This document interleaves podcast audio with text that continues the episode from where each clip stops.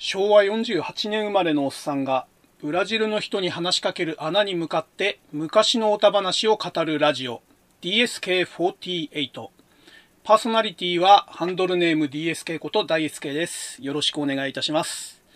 えー、第2回となる今回は週刊少年ジャンプ黄金期の80年代についてを語ります。はい。ということで、えー、前回からだいぶ間が空いてしまいましたけれども、えー、前回の放送はですね、ただただ、えー、僕のオタ人生について、えー、延々2時間近く語っただけでした。えー、ですので、まあ、今回が、えー、実質的な第1回と考えていいと思います。まあ、そんな、えー、実質的第1回のテーマは、えー、まあ、皆さん大好き、少年ジャンプです。えー、昭和生まれの皆さん、いや、まあ、平成生まれの人もひょっとしたら、えー、ジャンプ大好きではないかなと思います。まあ、えー、あえて大きい主語を使いますけれども、僕たちの体や、えー、まあ、精神はですね、えー、ジャンプでできてると言っても過言ではありません。まあ、過言ですかね。まあでも、それくらい、あの僕らの心に浸透してると思うんですね。少年ジャンプ。まあ、少年ジャンプという雑誌というか、まあ、その雑誌で連載されている漫画、まあ、その漫画を原作としたアニメ、まあ、こういったものがですね、もう僕らの心と体に染みついてるということですね。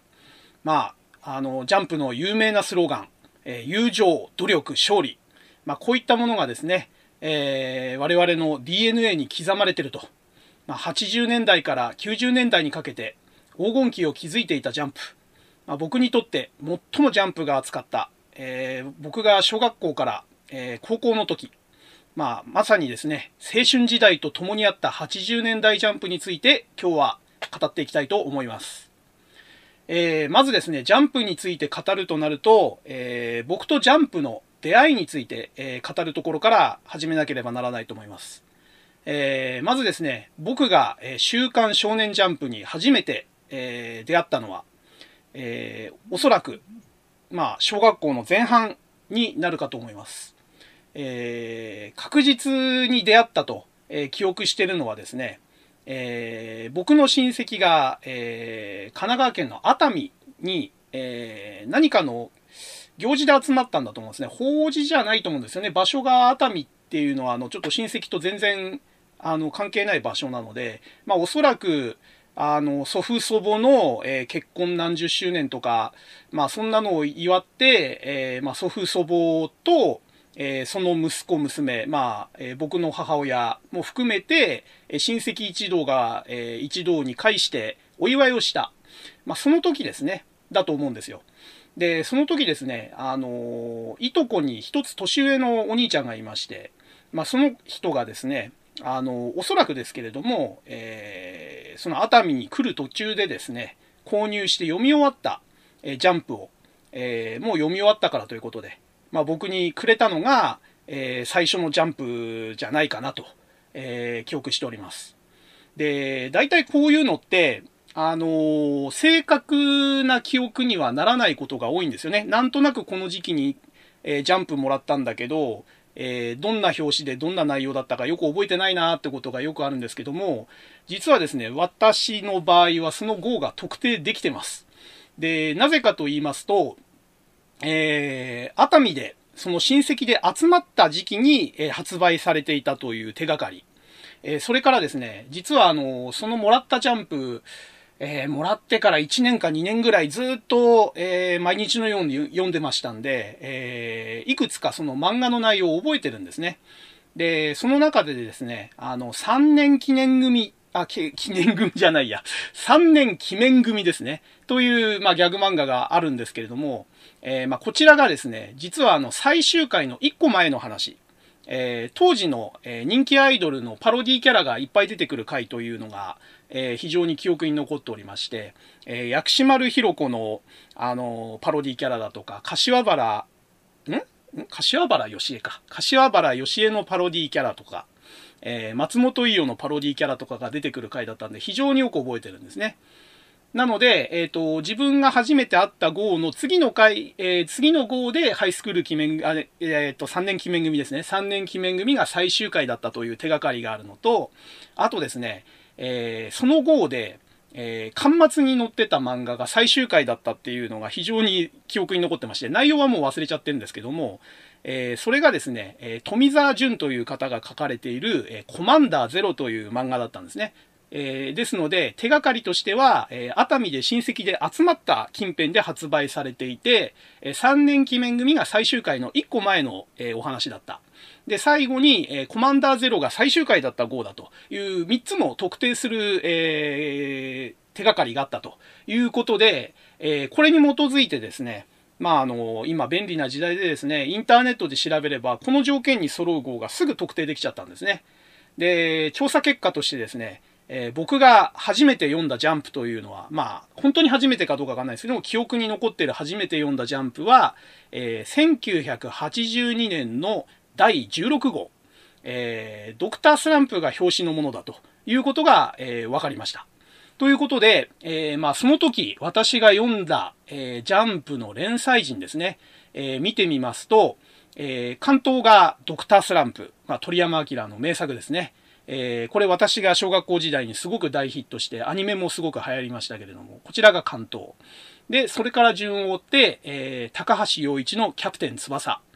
えー、それからですね、これ珍しいんですけれども、えー、この頃のジャンプって、えー、人気作家さんが、毎週毎週、えー、交代で書き下ろしの漫画を読み切りを書くというなんかあの制度があったみたいで、えこの号ではですね、あの、北条司、あの、当時キャッツアイを連載してた北条司さんが、えスペースエンジェルという SF ものの読み切りを書いてますね。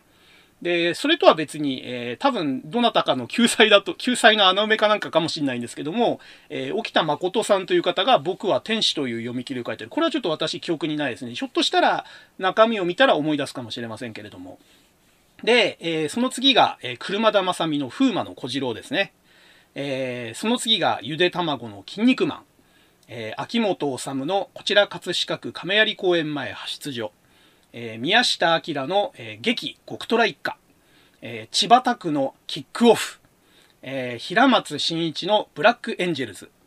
高橋義弘の青空フィッシング。えー、新沢元栄の3年記念組。北条司のキャッツアイ。北条司さんはこの時読み切りも含めて2本書いてるんですね。もうすごい大変だったんじゃないかなと思うんですけどね。えー、あと、前川慶三のギャルがライバル。で、最後に、端末に富澤淳のコマンダーゼロ。えー、これが最終回ということで、まあ、記憶通り、バッチリの号が、えー、見つかったということで、えー、自分としてもすごく、なんか、あの、こういうのって、アハ体験っていうんですかね。なんかこう、もやもやしてた、あの、記憶の底にあった断片をつなぎ合わせて、えー、実際にたどり着けたということで、なんかすごくスッキリした感じになりました。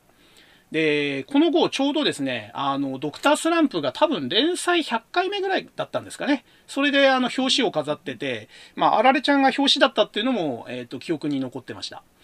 で、コマンダーゼロが、え、先ほどから触れてるように最終回ということで、えー、なんか最後主人公が後ろ姿で去っていくようなコマだったような記憶がありますね。で、筋肉マンがですね、えー、悪魔超、悪魔七超人編の、えー、ちょうどアトランティスと筋肉マンが戦い始める直前ぐらいの回ですかね。まだあの、筋肉マンが試合会場に行く前で、えー、控室で、あの、悪魔霊術、血縛りというあの、悪魔超人の霊術にかかってですね、体が動かないっていう回ですね。えー、それから、風魔の小次郎は細かいとこは覚えてないんですけども、おそらくもう政権戦争編に入ってて、えー、なんか異空間みたいなとこで、え、政権を使って戦ってるという頃かな。で、3年記念組が、これも先ほど触れましたけども、最終回の1個前ということで、えー、その次の次でもうハイスクール記念組に切り替わるというタイミングの時でしたね。で、まあ、あのー、この初めて読んだ少年ジャンプというのが、まあ、すごく、えー、印象が強烈でして、まあ、それまでですね、あの漫画といったら、あの前回のその私の生い立ちの話をした時も触れたと思うんですけども、まあ、コロコロコミックしか読んでなかった、え、人間がですね、えー、突然バイオレンスあり、エロスあり、えー、ギャグありと、まあ、とにかくいろんな要素がごったにに詰め込まれたこのジャンプを読んだ時の衝撃たるやという感じですね。えー、まあ何度もですね、えこのもらった、えジャンプを読み返して、最後はもうボロボロに擦り切れるぐらいまで読み返したような記憶がありますね。で、コロコロコミックっていうのはあの月間で、え、発売されて、1話完結が基本なんですよね。で、一つ一つの作品が40ページとかぐらいの確かページ数があったような感じで、結構読み応えもあるし、話自体も一回一回完結、基本的には完結してるんで、あのもうそれだけ読めばおしまいという感じだったんですけども、ジャンプの場合ですね、まあ、18ページから20ページぐらいで、えー、前回の話の途中から始まって盛り上がってきたところで、えー、また次回という感じの終わり方をすると。要はもう一回一回終わりがない、えー、話が完結しないという漫画を読んだのが初めてだったので、これもすごく新鮮でした。で、絵も小回りも、まあ、当然あのストーリーの内容もですね、まあ、コロコロコミックに比べて、まあ、バラエティも豊かですし、まあ当然ですね、あの読者層も違うんで、まあ、過激な描写も非常に多かったような記憶があります。まあコロコロコミックに関してもですね、えー、意外と過激な、あの、漫画がありまして、あの、コロコロコミックを単体で取り上げる時にでも触れようかと思ってるんですけど、お邪魔幽霊くんとかっていう、あの、小学生の女の子のおっぱいがボロンボロン出てくる漫画とかが載ってたりしてですね、いや、コロコロコミック、おとなしかったかっていうと、そんなことはないとは思うんですけど、まあ、血がドバドバ出たりですね、あの、死んだし、殺された、殺したっていう描写は、まあ、コロコロには基本なかったんで、まあ、そういう意味では、まあ、ジャンプっていうのは本当にまあ、過激な、えー、描写の出発点というか入り口というか僕にとってはもうすごくあのカルチャーショックを受けた、まあ、雑誌という感じですね。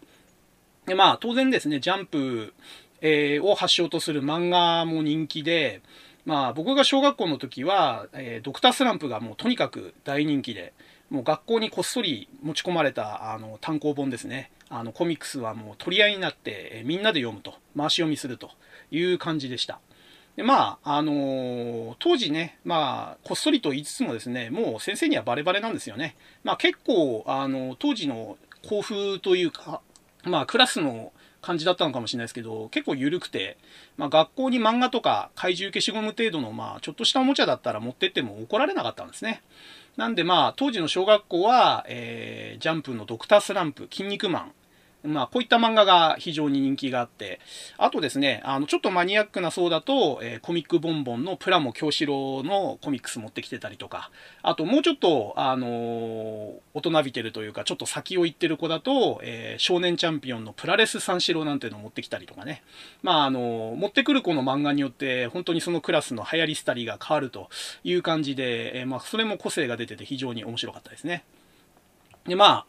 えー、僕のジャンプと、えー、の初めての出会いは、まあそういう感じだったんですけれども、まあこの時読んだジャンプ、まあ当然ですね、話の途中から始まって話の途中で終わるんで、まあどうしてもですね、このジャンプの前の話どうだったの？この後どうなったの？っていうのが読みたくなっちゃったんですね。まあ、特にあの僕の中で面白か面白そうだなって思ったのが、まあ、筋肉マンと、あと、なんでそう思ったのかわかんないんですけど、あの、鬼面組も面白かったんですね。なんかその、アイドルのパロディ界だったのが、まあ当時分かりやすかったのかもしれないですね。テレビでよく見てるアイドルのパロディだったんで。まあそれでですね、まあなんとかこの、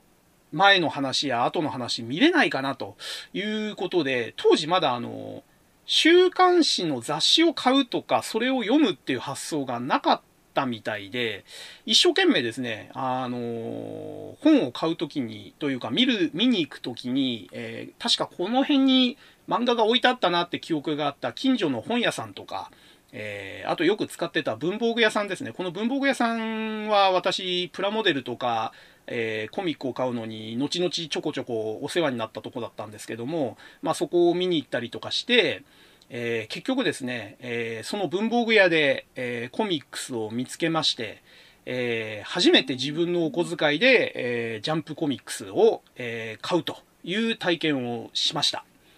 えおそらく初めて出会ってから1年は経ってないと思うんですよね。数ヶ月以内に、えお小遣い握りしめてですね、探しに行って、ああ、あったあった、この漫画だよ、この漫画ってことで、えー、散々悩んで、えー、買ったという記憶があります。で、僕の当時の小遣いですね、えー、小学生、小学3、4年だったと思うんですけども、えー、1週間に100円だったんですね。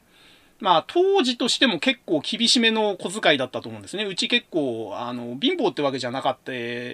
別に金持ちってわけでもないし、まあ、普通の家庭だったと思うんですけども、えー、お金に関しては結構厳しくてですね、あの、大金は子供には与えないという教育方針だったようで、まあ、1週間に100円のお小遣いだったということでですね、で、当時のジャンプコミックスの価格が、えー、360円ということで、えー、全く使わないで週100円のお小遣いを貯めてっても1ヶ月かかるんですね。なので、1冊買うともう1ヶ月間それで楽しめなきゃ、もう元が取れないということで、えー、買うかどうかすっごく悩んだんですね。で、まあ結局ですね、その、もらったジャンプでこれは面白そうだなっていう、もう半分博打ですよね。その、たまたま手に入れたジャンプに載ってた1話だけの判断なんで、何を根拠に選んだのかもうもはや自分の記憶はないんですけれども、えー、人生初の、えー、ジャンプコミックス。まあ、ジャンプに限らずですね、漫画の単行本を自分のコミ、えー、小遣いで買ったという対象の、えー、漫画はですね、3年記念組だったんですね。で、まあ、当然あの漫画の作法というか、その読み方とかも知らない、あの、コロコロの読み方しか知らない人間だったんで、えー、行った先のその文房具屋さんに並んでた、えー、コミックスの中で、えー、見たことのあるタイトル3年記念組の、えー、おそらくですけども当時の最新刊の5巻ですね。これを、えー、購入したということですね。でまあ当然あの最新刊なんで、えー、一番目立つとこに置いてあったっていうのと、まあちっちゃい文房具屋だったんで、え、当然そのシリーズ全巻揃えるなんてことやってなくて、え、常に、あの、当時の最新刊を並べて売れたらそれでおしまいという売り方をしてたお店だったと思うので、えまあ、記念組を読みたくてそのお店に行ってたまたま見つけたのが最新刊だけだったと。まあ、そういう理由で買ったんだと思うんですね。で、ここの文房具屋では確か3年記念組の5巻だけ買って、で、もう一軒、あの、もっとないかなと思って探しに行った本屋さんで、え今度はですね、筋肉マンの当時の最新刊だと思われる10巻ですね。こちらの方も、えー、合わせて買ったということで、えー、2ヶ月分のお小遣いをはたいて、えー、2冊の、え、ジャンプコミックスを手に入れたのが、え、ジャンプのコミックスの初体験ということですね。で、まあ、初めて、えー、読んだジャンプと、えー、それほど多分離れてない時期に最新刊を買ったんで、えー、その読んだジャンプのちょっと前の話が、えー、両方とも収録されてたんですね。えー、3年記念組は全6巻になってたんで、まあ、最終巻の1個前ということで、え、まあ、直接のつながりはないんですけれども、まあ、同じ3年記念組の話が、前の話が読めたと。で、筋肉マンに関しては、えー、まさにですね、あの、ジャンプで読んでたその筋肉マン対アトランティス戦の、えー、その前のとこですね。まさにその悪魔七超人編のスタートの、えー、巻だったんですね、10巻が。だから非常にわかりやすかったんですね、区切りが良くて。あ、この前ジャンプで読んだ話の、えー、スタートの話がこれなんだということで、じゃあなんで筋肉マンとアトランティスが戦うことになってたのかとか、えー、悪魔霊術血縛りで出てきたあの幽霊超人たちは何だったのかというところがもう10巻を読んで全部分かったんですね。まあ、あの、10巻の次で死ぬ超人とかもいたんで、実はあの11巻のえー、読んで初めて分かった話もいっぱいあったんですけども、まあ、とりあえずその悪魔七超人編というつながりでは、えー、初めて買ったその筋肉マン10巻で、え、少し謎が解けて話が繋がったということですね。で、まあ、これでじゃあ、あの、ジャンプの本誌にすぐ行ったり、コミックスを毎回買う習慣ができたかっていうと、えー、まあ、あの、小遣いが当然少なかったということもありますし、えー、週刊誌の存在も知らない、で、週刊誌のその、作法というか、えー、どういうペースで出てて、どういう感じで読むのかというのも分かってなかったので、えー、たまたままあコミックスの続きを見かけたら、えー、買うとか、えー、友達が学校に持ってきてたら読ませてもらうという感じで、えまあ、毎週最新号を読むと、え雑誌で読むという発想が全くこの時はなかったんですね。で、え、まあ、それでしばらく1年くらいですかね、小学校多分4年くらいはもう本当にその買ったコミックス2冊をずっと読むのと、えー、たまたまもらったジャンプをずっと擦り切れるまで読むと。あとは手持ちのコロコロコミックスを読むというような感じで漫画とは接してたんですけれども、えー、それが変わったのが多分小学校5年生の時ですね。で、えー、近所の、え、私の自宅の近所の八百屋ですね。あのクラスの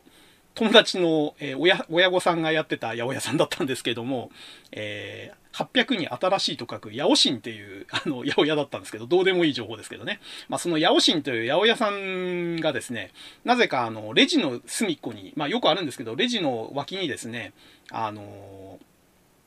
なんつうんですかね、フリー、フリーボックス？ん？なんつうんだ？あの、3段くらいのボックスコーナーみたいのを設けてまして、そこにあの、その日、その週に発売された、まあ、大人向け、子供向け含めて雑誌を、えー、バラバラバラっと置いて売るという、まあ、ついで商売みたいなことやってたんですね。で、何かの用事で親に連れられてったのか、まあ、その友達の、えー、と遊びに行った時に寄ったのかちょっと覚えてないんですけれども、お、なんだ、八百神のこのレジ横の雑誌コーナーにジャンプ置いてあるじゃんっていうのに、ある日気がついちゃったんですね。で、しかもですね、あの、ちょっとレジの横って言っても、レジからちょっと外れた隅っこの方で、ちょっと影になってたとこだったんで、えー、実は、あの、立ち読みしててもそんなに怒られないという、ちょっと微妙というか絶妙な場所だったので、あ、ここ、実は、あれじゃね？ここに来たらジャンプタダで読めんじゃね？ってことに気がついちゃったんですね。で、まあ、ああ、もうちょっと記憶が定かじゃないんですけど、ある時を境に、まあちょっと毎週月曜日、まあ当時ですね、火曜日発売と言いつつ、僕の地域では毎週月曜日に、まあ新、新しいジャンプが並んでたんですけども、まあ毎週月曜日に、えー、そのヤオシンのコーナーにこっそり立ち寄ってですね、まあそこで立ち読みをするように、えー、なりました。これが、えー、まあジャンプの週刊誌ベースでの、まあ付き合いの始まりという感じですね。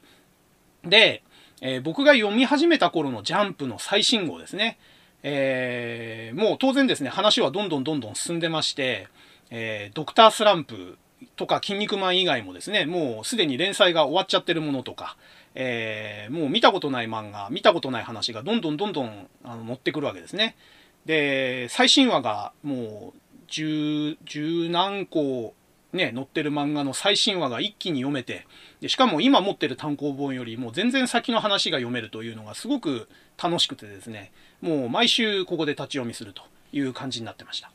で、僕が多分立ち読みし始めた頃にはもう筋肉マンはとっくの昔にですね、もう悪魔七超人編は終わってまして、で、その次の悪魔六騎士編のもう最終版に入ってた時期でしたね。もうアシュラマンとかあの悪魔将軍と戦ってる時期です。で、読んでるうちに、あれかな、悪魔将軍倒して夢のタッグトーナメント編に入ったんですかね。まあそんな時期ですね。で、まあそうやって立ち読みして、まあお小遣い少ないんで、基本立ち読みして、えー、満足して帰るというのがずっと続いてたんですけども、ある日ですね、これはすげえと。もうこれは立ち読みじゃ終われねえ。もうこれはですね、うちに帰って持って帰って、もう1ページ目から最終ページまでじっくり読みたいと思わせる漫画が登場したんですね。この漫画、えー、想像つくかどうかわかんないんですけども、時期的にですね。えー、何、何の漫画かと言いますと、えー、まあ言って知らない人はまずいないだろうというぐらいの超有名漫画。えー、皆さん、えー、おそらくご存知ですけれども、えー、北斗の剣ですね。これなんですよ。これがですね、え、新連載第1回を僕は読んだんですね。あの、リアルタイムで。まあ、その時の衝撃。すごかったですね。外から人体の経絡飛行を押すことによって、内部から爆発させて倒す。この残酷描写。すご、すごかったですね、あれはもう。これはね、もう、少ない小遣いはたいてでも、人生初の漫画週刊誌の購入を小遣いでやると決意させるには、ま、十分な漫画。まあ、すごいインパクトでしたね。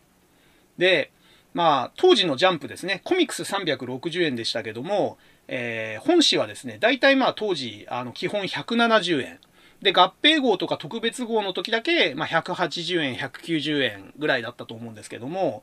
えー、当然ですね、あの、1週間に100円しか小遣いもらってないんで、えー、毎週170円は買えないわけですね。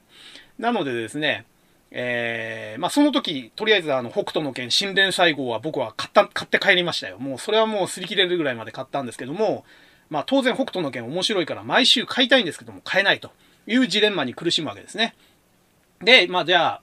えー、どうするかということになりますと、まあ、しょうがないですよね。ないものは触れないんで。なので、まあ、今まで通りですね、あの、ジャンプは基本は立ち読みと。で、すごく面白かった話、もうこれだけは、立ち読み一回だけじゃ済ま、済まないと。もう家に帰って擦り切れるほど読み返したいって本、あの話があった時だけ、えー、買って帰るということをこの時から始めたんですね。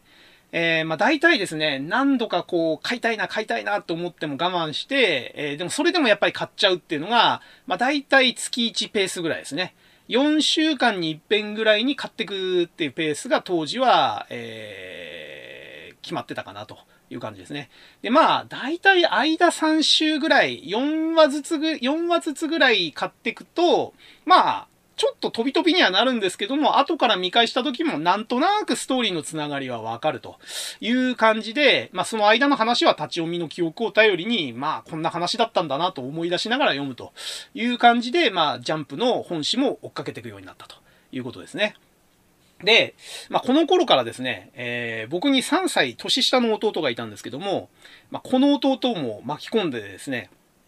お前これジャンプ面白いんだよって言って筋肉マン読ませて、北斗の拳読ませて、まあ、僕よりかなり早い時期に、えー、ジャンプにはめていったということで、えー、これのことによってですね、弟の小遣いも、えー、購入費用に当てることができるようになったということですね。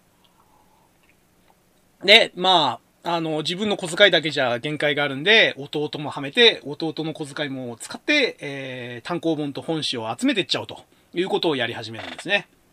で、えー、その資金を使ってですね、当時まあ定期的に単行本購入してたのは、えー、3年記念組と、まあ、あの、それはもうすぐ終わっちゃったんで、えー、続編のハイスクール記念組。えー、それからもう、これはもう、当時の小学生のマスト 漫画だったですけども、まあ、筋肉マンですね。で、まあ、当然僕にあの、初めて、え週刊誌を買わせた北斗の拳。まあ、この3作品は、えー、定期的に買ってました。ただしですね、あの、まあ、僕自身が飽き性っていうのもありますし、あと、それほどコレクション癖みたいのはないんで、あの、後からですね、一巻から集め直すとか、えー、つまんなくなっても最後まで意地でも集めるとかってことはあんまりしないんですね、僕昔から。なので、えー、筋肉マンに関してはですね、あの、集め始めた10巻がちょうどキリがいい、その悪魔七超人編のスタートだったんで、その前の話も、友達から借りて読んだり、あと当時ハニバってたアニメとかでも見たんですけど、どうにも面白くないんですね。特にあの初期のあのギャグ漫画だった頃ですね。あの怪獣と戦ったり、あのギャグをやってた頃が、絵柄もまあ、あのごめんなさい。ゆで卵ファンの人には申し訳ないんですけども、まあ、はっきり言って下手くそで、で、話も面白くないと。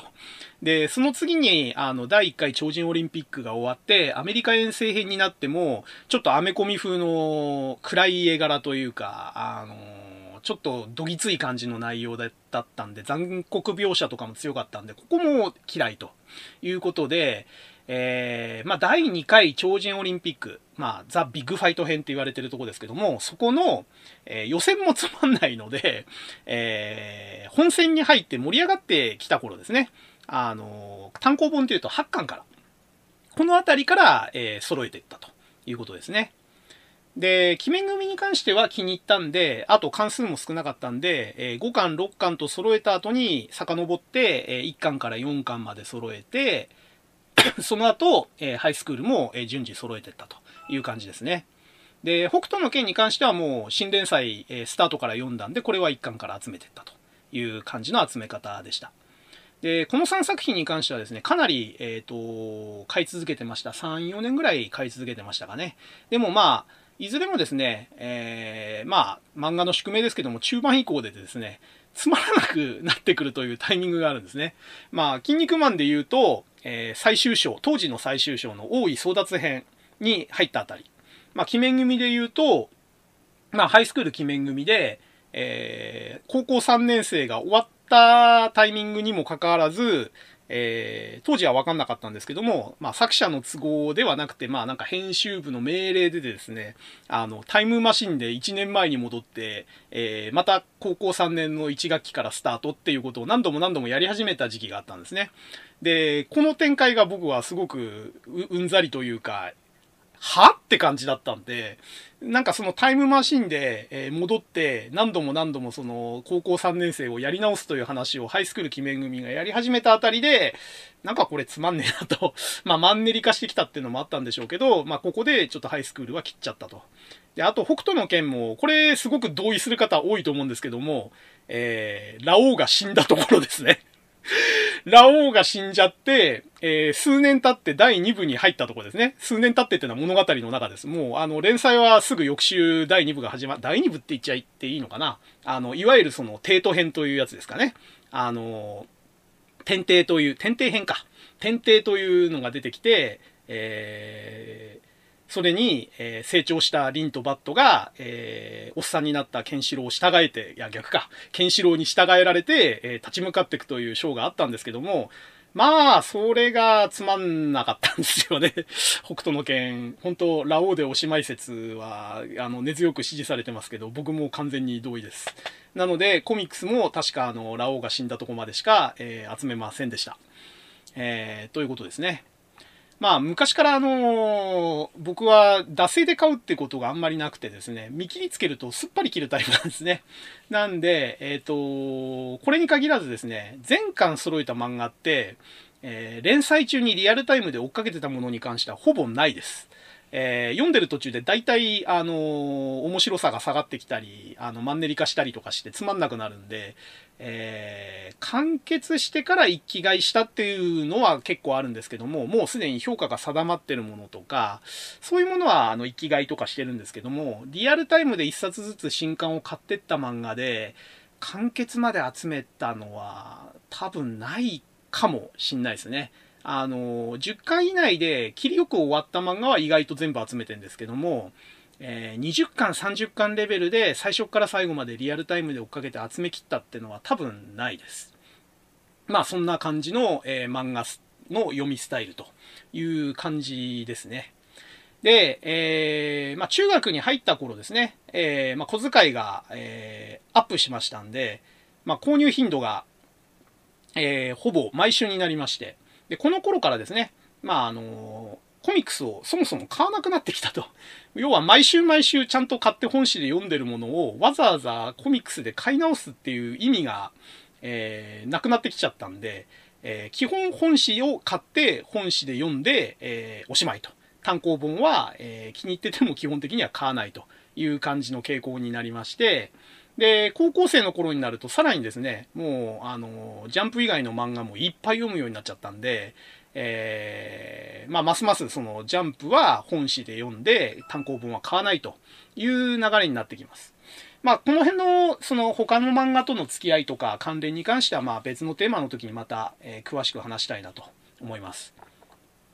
で、まあ、えー、前、前提が長くなりましたけども、まあ、ジャンプとの出会いから、えー、80年代の間のジャンプとの付き合い方というか、まあ、あの、僕と漫画の付き合い方がそんな感じですよという話ですね。それがちょっと長くなっちゃいましたけども、じゃあ、あの、今回80年代のジャンプがテーマということなので、えー、せっかくなので、えー、80年代のジャンプの遍歴を、まあ、追っかけていきたいなと思います。で、えー、まあ、先ほど言った通り、僕が初めて読んだのは、えー、1982年の、えー、第16号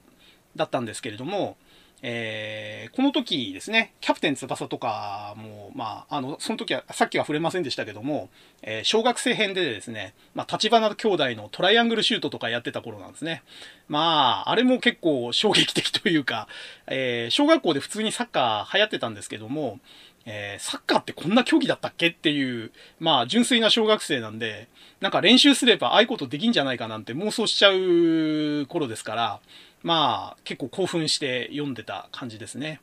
で、ファーストコンタクトのジャンプで他の漫画にも触れると、えー、これ記憶に残ってる人も当時見てた人は多いと思うんですけども、キックオフは結構衝撃でしたね。あのー、まだ小学校3年の頃に読んだんで、あの、男女の恋愛ってものがよく分かってない。で、そのなんか男女がラブラブするシーンがなんか見てて気恥ずかしいというか、ゾワゾワするというか。で、あのキックオフっていうのはもう、当時の他の漫画でもパロディ化されたりとか、あの、されるぐらいにあのメジャーな描写でしたけども、あの、主人公の、えっ、ー、と、太陽くんだったかな？太陽くんと、えっ、ー、と、ヒロインのヒロインの名前忘れちゃったな。ヒロヒロインのなんとかちゃんが、えっ、ー、と、なんか、だんだん見つめ合ってるうちに無言になっていくんですよね。で、最後に、あの、モノローグで、なんとかくん、なんとかちゃんみたいな感じでじーっと見つめ合ってるところを、最後になんか周りが、おヒューヒューとか、熱い熱いとかって言って冷やかして照れるみたいな、なんかこういうこの描写をもう見てるだけでも、なんか、ムズムズするというか、なんかなんじゃこりゃみたいな感じで、まあ、ラブコメっていうものを多分初めて見たのがキックオフだったっていうのが、いいのか悪いのかわかんないんですけども、まあ、なんつうか、あの、うぶな小学生には、なん、なんじゃこりゃ体験っていう感じでした。で、あとですね、えっ、ー、と、キャッツアイ。これも結構衝撃的で、えー、間違ってなければ、僕がそのファーストコンタクトで見たジャンプに乗ってた回が結構エロかったんですよ。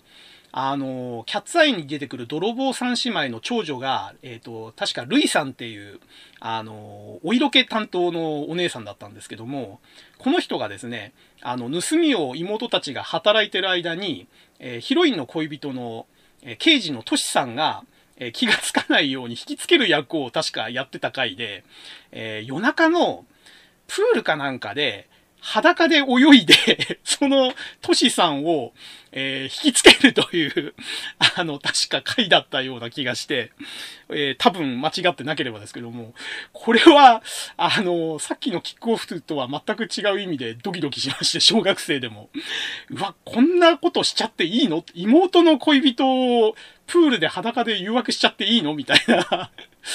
かなり、あの、キャッツアイという漫画が、あの、小学生にとってはすごく、あの、刺激的だったなっていう記憶がありましたね。で、あとですね、これも記憶違いじゃなければ、えっ、ー、と、ブラックエンジェルズ。これが、えっ、ー、と、確かですね、えー、あ、でもこれあれかな。この後、買ったあの、北斗の剣の新連細胞だったかもしんないんですけど、そっちの方かもしんないな。あの、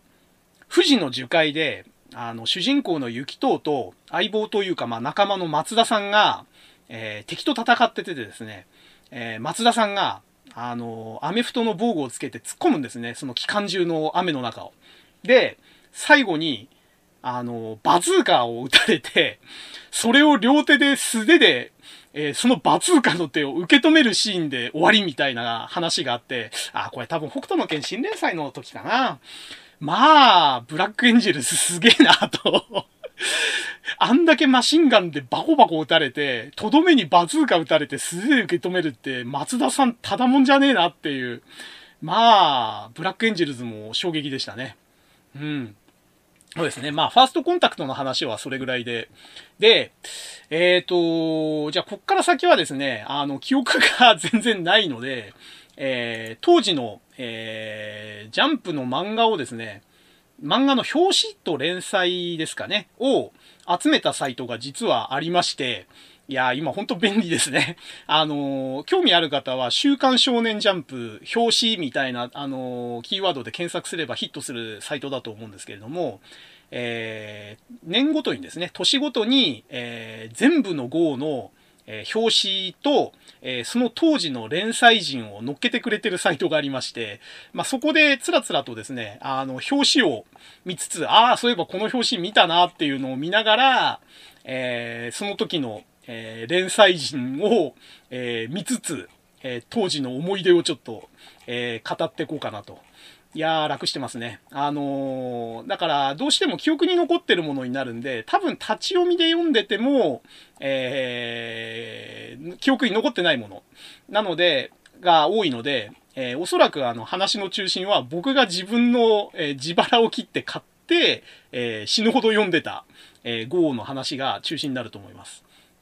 で、えー、今、えー、私が小遣いで初めて買った、あの、週刊少年ジャンプ、えー、見つけたんですけれども、え、初めて買った号ですね。週刊少年ジャンプ。え、1983年41号。秋口ですね。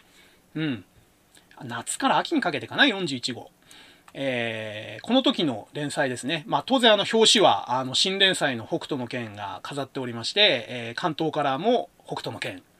で、2番目、天地を食らう、本宮博。天地を食らうありましたね。あのー、これ後から知ったんですけども、天地を食らうって、あのー、三国志ベースのファンタジーなんですよね。なんで、三国志知ってると面白い話だったと思うんですけども、まあ、当時小学生なんで、三国志なんて全く見てないですよね。で、えー、たまたまこの初めて見た回が、あの、三国志で大役人にされてるあの、東卓ですね。東卓が、あの、自分に反乱した人間を、っていうか気に入らない人間だったかな？を、なんか惨殺しまくってる回でこれも、なんじゃこりゃだったんですね、小学生にとっては。うわ、気持ち悪って感じで。なんで、天地を食らうは、なんか元宮博のあの勢いのある画風とか、話の進め方もあんまり性に合わなかった。、当時面白くなかったんですね。なんであんまり、あの、天地を食らうは、当時は好きじゃなかったです。で、後からコミックでまとめて読んだら、あ、これ面白いじゃんって、なんで打ち切りになっちゃってんだよ、もうちょっとうまくやれよ、元宮博士って思ったぐらい、なんかうまく転がしてたらこれ、元宮博士版三国志としてめっちゃ面白くなったんじゃねえのっていう可能性を感じる漫画だったんですけども、まあ残念ながら打ち切られちゃったという漫画ですね。えー、それから、筋肉マン、ゆで卵ですね。で、これ、は、これ覚えてるんですけども、ちょうどね、あの、夢の超人タッグ編が始まって、えー、トーナメントの2戦目かな？あの、バッファローマンとモンゴルマンの2000万パワーズと、えー、ブロッケンジュニアとウルフマンのモストデンジャラスコンビ。これの試合に、えー、完璧超人の、えー、コンビが乱入してきて、えー、もうモストデンジャラスコンビが退場した後だったかな？うん。あの、2000万パーズとその乱入コンビが戦い始めた頃の、えー、話だったと思います。で、えー、キャプテン翼、高橋洋一の。はい。これは、えー、もう小学生編確か終わってましたね。あの、中学生編が始まって、えー、かつてのチームメイトのあの、終鉄カルテットと、えー、あと、新キャラの新田俊ですね。えー、これがいる大友中学と確か戦ってた頃だったと思います。で、えー、キャッツアイの北条司。えー、これがですね、まあ、さっきの記憶と曖昧なんで、えー、ひょっとしたらこの号だったかもしれないです。そのルイ姉さんがあの、都市を誘惑してた回は。まあ、どっちにしてもキャッツアイもかなり終盤の頃だったかなと。で、その次がストップひばりくん、江口久志ですね。えー、このストップひばりくんが当時、えー、非常に問題児だったらしくて、えー、僕が読み始めた頃に、えひばりくんのまともな話を見た記憶がないんですね。あの、作者を模した、えワニ、白いワニのキャラが、なんか、あの、ずっと延々愚痴を言ってる回とか、えー、救済してごめんなさいみたいなことを、えー、言ったえる回とか、えー、実際に落として、えー、他の方の代言が載ってる回とか、そんなのばっかり見てた記憶で、これストップひばりくんも多分、おそらく連載終盤の頃ですね。で、えー、その次が風魔の小次郎。えー、これももう、えー、政権戦争のあたりがもう終盤に来てて、そろそろ、えっ、ー、と、何でしたっけ？最後の、えっ、ー、と、なんつったっけな、あの、本当にもう最後の短いお話があるんですけども、そこの話に入るか入らないかぐらいの頃ですね。で、えー、まあ安定のこち亀ですね。えー、何年か前に終わっちゃいましたけども、まあこれも驚異の長期連載でしたね。で、えー、よろしくメカドックの杉原隆二さん。えー、これがですね、多分、えー、もう僕が読み始めた頃には、あのーえー、ちょっとうろ覚えなんですけども、日本の幹線道路を全部貸し切って、えー、キャノンボールレースみたいのをやるっていうところに入ってた頃だったかな。うん、なんかライバルの、えー、キャラとチームを組んでチームメカドックみたいので参戦してて、えー、無限っていうチーム、夢の幻って書くチームかな？無限っていうチームと、えー、デッドヒートを繰り広げてる頃かなと思いますね。で、えー、その次がシェイプアップラン、徳弘正也。これですね、シェイプアップラン。えー、ご存知の方いるかどうかわかんないですけども、えー、まあ、初めて見たとき、小学生にとってはわけわかんない漫画でしたね。えー、出てくるキャラが、えー、筋トレが大好きな女子高生かな？女子高生の、えー、ランちゃんと、えー、それの同居人の浪人生の総一郎。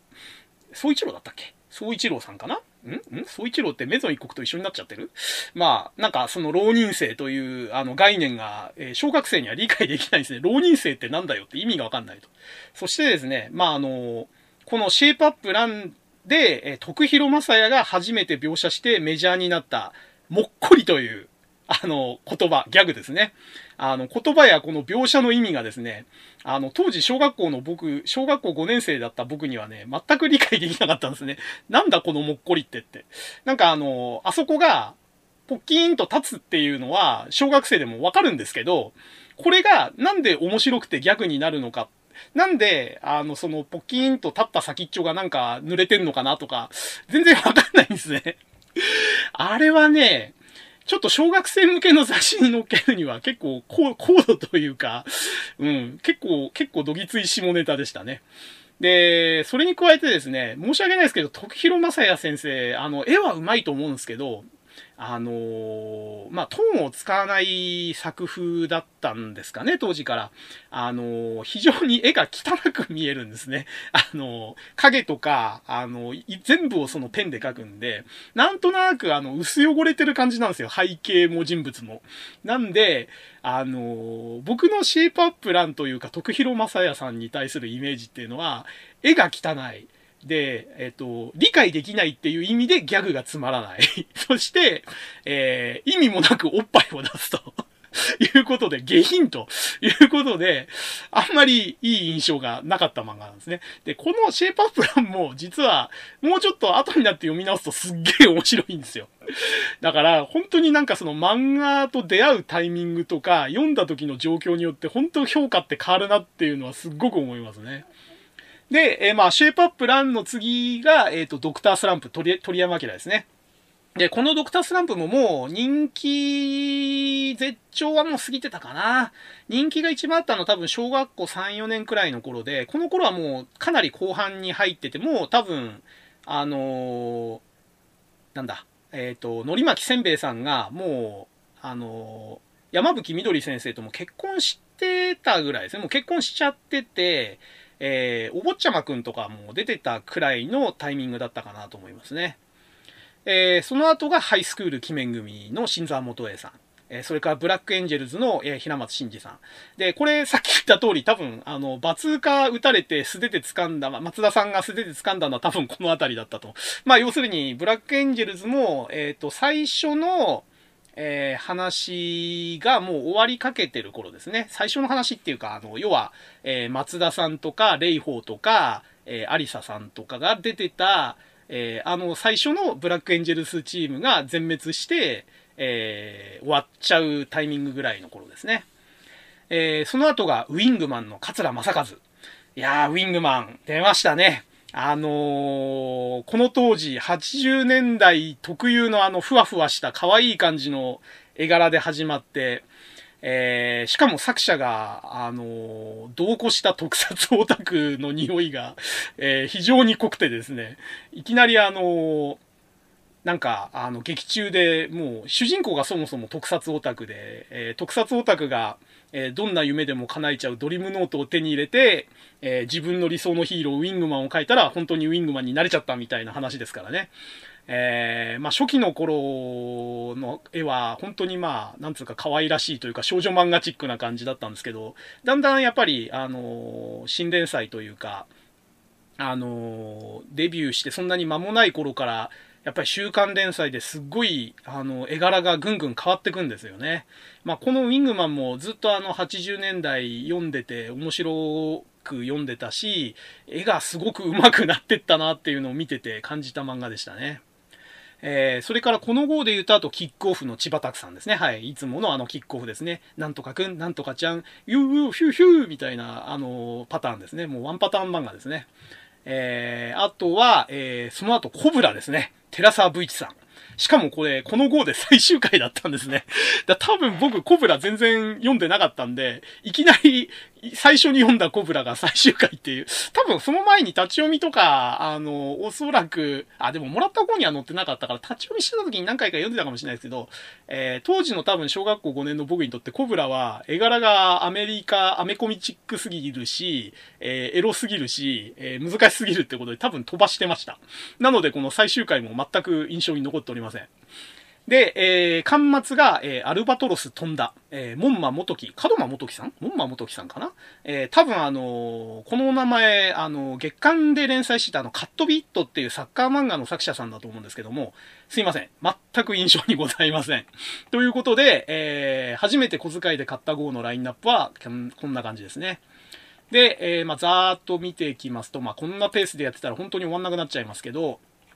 えー、その次買った号のラインナップ見ますと、えー、さっきと被んないとこ見ていくと、えー、明日天平、えー、山崎十三、二十歳秀明。うん、なんとなく見た気がするけど、全然覚えてません。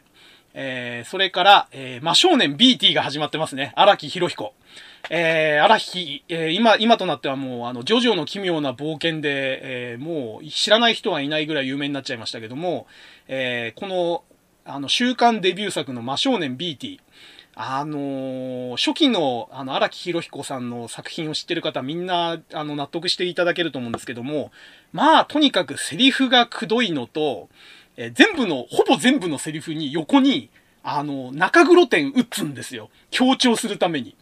もう毎回毎回吹き出しの中に中黒点があのセリフの横に打ってあるんですよね。これがまあくどいんですよ。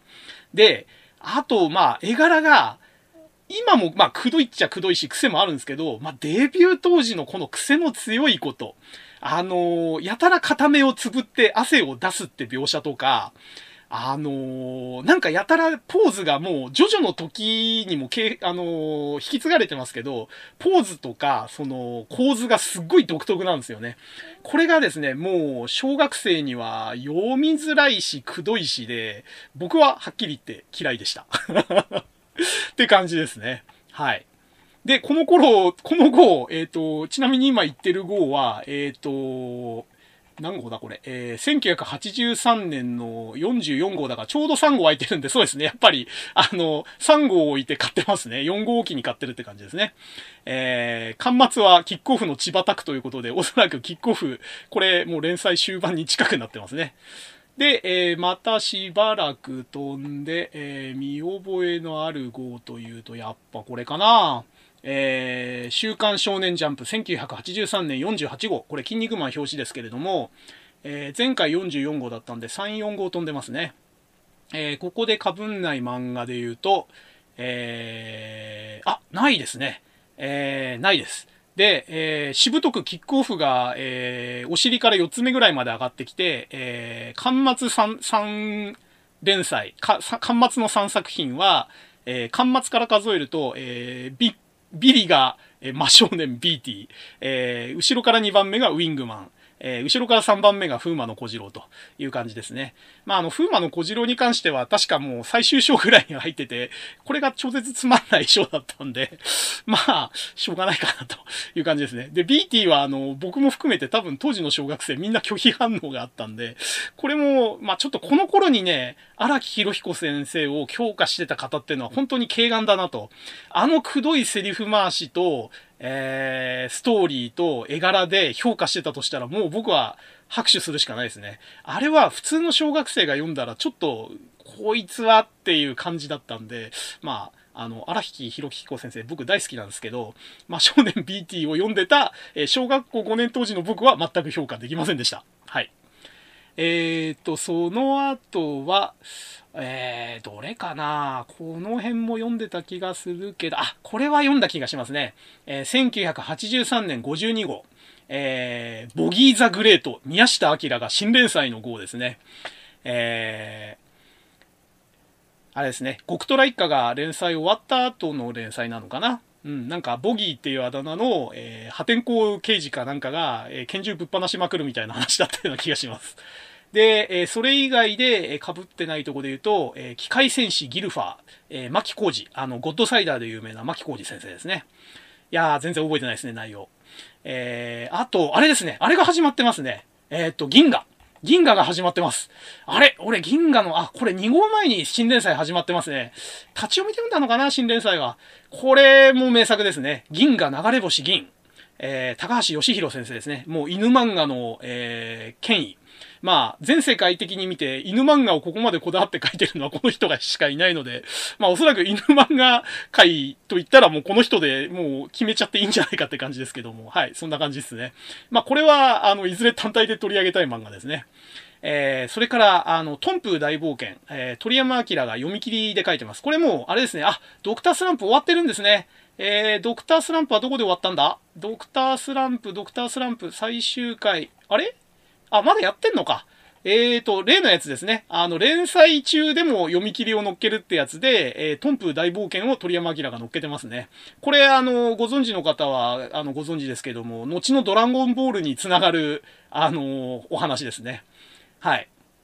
あと、えー、被ってないので言うと、えー、読み切り、えー、毎日祭りくん、川田博さん、えー、知りません。ごめんなさい。で、えー、末がウィングマンということで、ウィングマン人気ないんすね。なんか、まずいっすね。えーと、ちなみに、えー、千葉拓さんの、えー、キックオフはその2号前、えー、流れ星銀、えー、銀が流れ星銀と入れ替わるように最終回で終わってます。えー、どういう終わり方したのか全然 覚えてません。まあ、いつも通り終わったのか、なんか、あの、くっついて終わったのか 全然覚えてないですね。はい。って感じで、えっ、ー、と、83年はこんなとこですね。で、えー、いよいよですね、1984年、えー、僕が小学校5年生から6年生にかけてのジャンプですね。えー、これはどの辺読んだかな？表紙見ても結構思い出さないのもありますけど、うん、なんかね、新年号は読んだような気がしますから、この辺ちょっと見ていきますか。えー、週刊少年ジャンプ、1984年5号、6号ですね。これ、あのー、1号じゃないですけども、えー、大体、えっ、と、週刊少年ジャンプって2週間から2週間、ん？2週間か1ヶ月ぐらいずれてんのかな？だから大体あの、新年号っていうのは、えっ、ー、と、5で言うと5号か6号ぐらいになるんですね。で、えー、この当時は、お天地を食らうが、関東から、マジですか？すごいな。え、実は人気あった？でも打ち切りになったんだよな。えーと、その後、えー、ダラダラダラっと来て、えー、読み切りが日本列島異常なし、えー、トタニミノルさんっていうのかな？読み切りで載ってますけど、これ全然覚えてないですね。で、ウィングマンが端末2番目で、端末が明日天平ということで、うん、なんか、あれですね、ウィングマンやばそうな雰囲気ですね。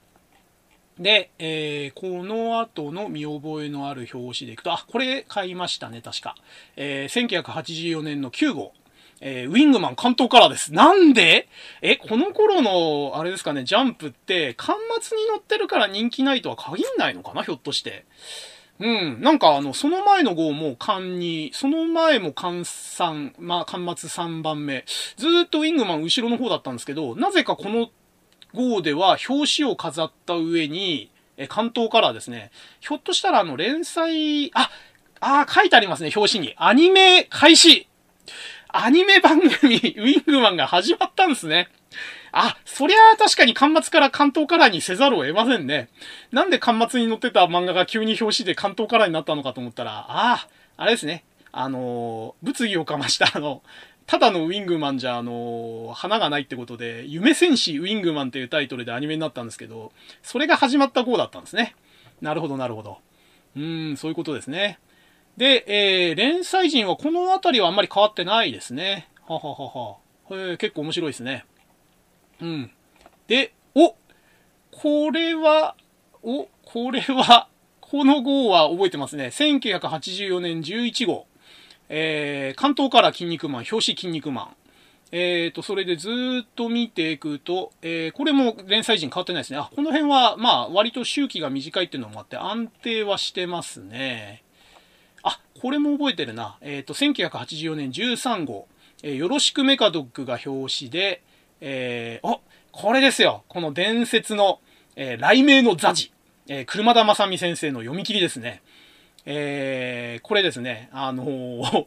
忘れた頃にいきなり読み切りを書くというので、3回ぐらい乗って、それっきりプツッと途切れちゃったパターンなんですけども、うん。まあ、いつもの車田漫画です。あまり、えー、論評する作品ではないんですけれども、うん。まあ、なんかあの、セイントセイヤにちょっと通じるとこもあんのかな、みたいな、うん、匂いもする漫画ではありますね。でも、あれだな、あの、あれ？もうこれ終わってるかな？風魔の小次郎乗ってないっすね。あれ？どっかで終わってるな。風魔の小次郎どこで終わったんだ？なんとなく気になるけど、これ追っかけてたらきりないかな？風魔の小次郎は、あー、なんかもう、あれですかね、風魔の小次郎83年のうちに終わってますね。あのー、クソつまらなかった 最終章。やっぱり短かったんですね。うん、終わってますね。はい。じゃあ終わったんでこの辺で読み切りでも乗っけとくかという感じですかね。他の連載陣はこの頃まだ変わってないですね。えー、っと、あ、これも覚えてる。なぜかこれ連続で買ってたかもしれないですね。1984年14号、えー、ミスターホワイティ、猿渡哲也、新連載。えー、表紙ともちろん関東カラーですね。あの、猿渡哲也先生の週刊デビュー作なのかなこれ。うん、らしいんですけど、全然覚えてないです。あの、ミスターホワイティっていうこのタイトルはなんか覚えてますね。えー、他の連載陣は変わりなし。あ、明日天平が最終回になってますね。これ全く記憶になってないんで、残ってないんで、思い入れもクソもないんですけど。あー、そしてこれ僕買ってないですけど、その次の号、1984年15号、気まぐれオレンジロード、松本泉新連載出ましたね。80年代、ジャンプを代表するラブコメ。意味のわからないタイトル、トップレベルの気まぐれオレンジロード。何が気まぐれで何がオレンジで何がロードなのか、えー、最初から最後まで読み通してもさっぱりわからないという このタイトル作者が考えたんですかね？編集がつけたんですかね？まあ、あのー、さよなら三角とかのがまだわかりますよね？ラブコメのタイトルとして。あのー、気まぐれオレンジロード。さっぱりわかりません。このタイトルつけたやつは天才かバカかどっちかですね。うん。で、えー、この後買ったことあるな。あ、これ買ったことあるっぽいですね。えー、84年17号。えー、キャッツアイが表紙ですけども、あ、じゃキャッツアイが関東からですけども、表紙はなぜか、えー、こち亀と。えー、連載陣は、あ、コンバットドール、薄根正俊なんていうのが始まってますね。うーん、ウィングマン、あの、せっかく関東からアニメ化も始まったというのに、この号は関末ですね。でもその前は関東ですね。よくわかんないですね、この頃のジャンプ。えー、関東と関末を、えー、わずか1号で行ったり来たりする漫画が当たり前と、結構カオスですね。うん。あー、これも持ってた気がするな。84年19号、えー、シェイプアップランが表紙で、え、関東カラーがキャプテン翼。えー、他の変わった漫画は特になし。ああ、よろしくメカドック、端末です。でも、まあ、この頃の、えー、ジャンプどうも端末関係ないみたいなんで、あんまり気にしない方がいいかもしれないですね。うーん、この後はしばらく買ってない気がするなうん、なんかやっぱりね、お金もなかったしね、なかなか買えないんですよね、この頃ね。あーざーっと見てって、うんうん、ああ、これ買ったかもしんない。えー、84年26号、えー、天地を喰らうが表紙で、え、関東カラーが銀河。えー、他の連載陣変わったところで言うと、えー、キッド、えー、KID のキッドで小谷健一さんが書いてます。えー、全然覚えてません。えー、あと、とっても少年探検隊、アロヒロシ先生。なんとなく 覚えてますけども、えー、すいません。アロヒロシ先生のあのファンの人には申し訳ないんですけど、アロヒロシ先生が書く漫画は僕は全部同じに見えるので、どれも印象に残っておりません。はい。えー、その後ですね、あ、これも見た記憶があるな。84年の29号。えー、キャプテン翼が表紙で、あ、ジトーくんとか乗ってるんで、多分あれでしょうね。あのー、ジトーくんの中学と、平戸中と、えー、ちょうど戦ってた頃ですかね。えー、関東が北斗の剣。で、えっ、ー、と、今までに載ってないので言うと、キラーボーイ、あれ？キラーボーイ？さっき言ったかな？キラーボーイ、薄根正俊先生。えー、それから、えー、端末がよろしくメカドック。あ、やばいっすね。あ、やばく、やばくないのか別にこの頃は。まあ、よろしくメカドックがずっとあの、なんか端末近いなという印象ですね。うん。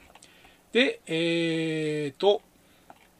あ、このサイトの方が書かれてますけども、えー、この頃のジャンプはやっぱりすごいなと書いてますね。えー、アニメ化された漫画を列挙すると、えー、コブラ、筋肉マン、北斗の拳、キャプテン翼、ハイスクール鬼面組、気まぐれオレンジロード、キャッツアイ、ドクタースランプ、銀河流れ星銀、よろしくメカドッグ、こちこちら葛飾区亀有公園前発出所と、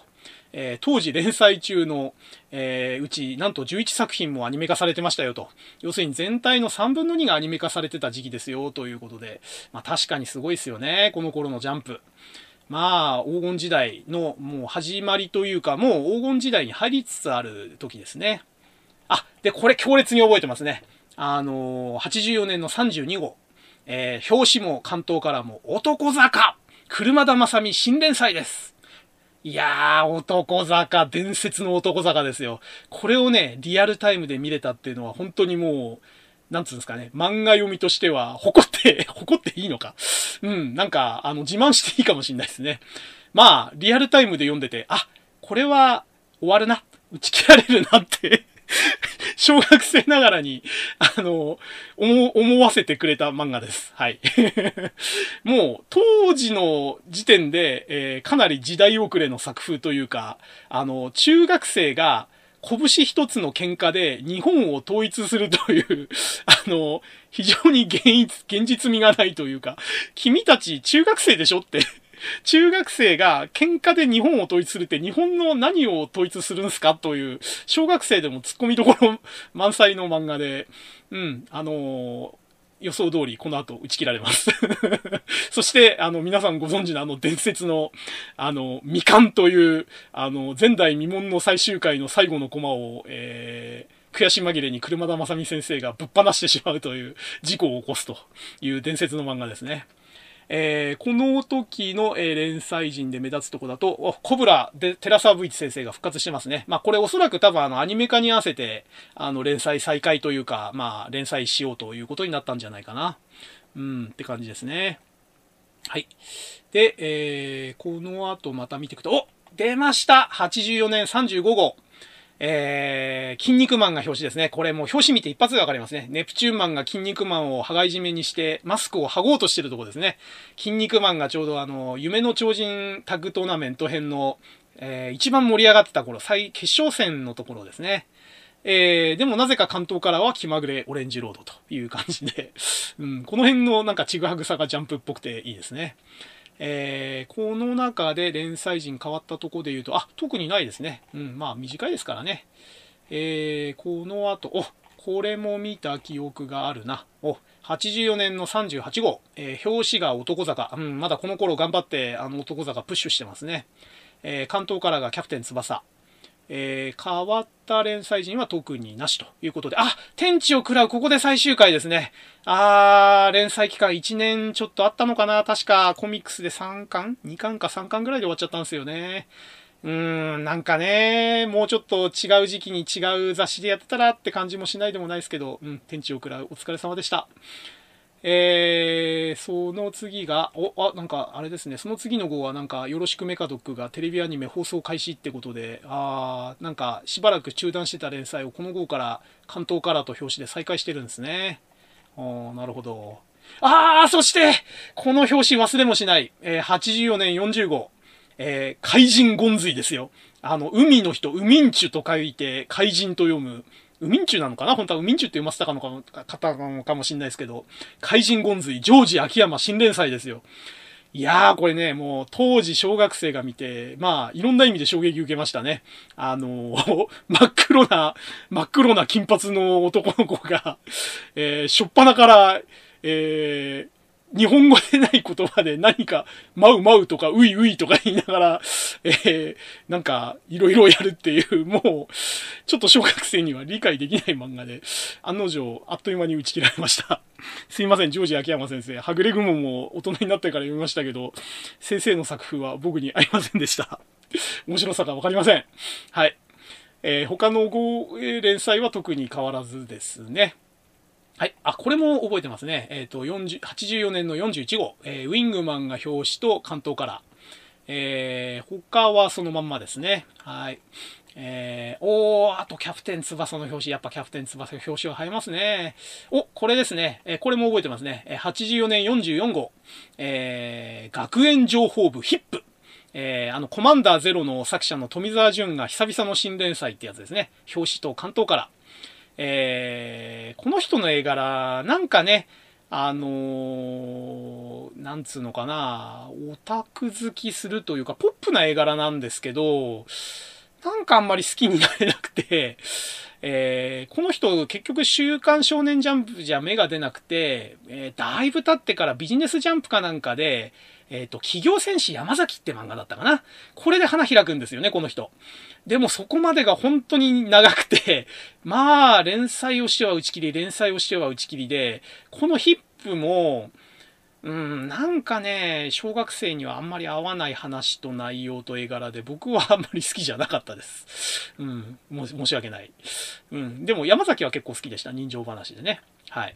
この号も特に、えー、ラインナップ変化なしですね。おで、これですよ、これ。連続で買っちゃってますね。えー、84年45号。出ました。荒木博彦新連載、馬王来訪者。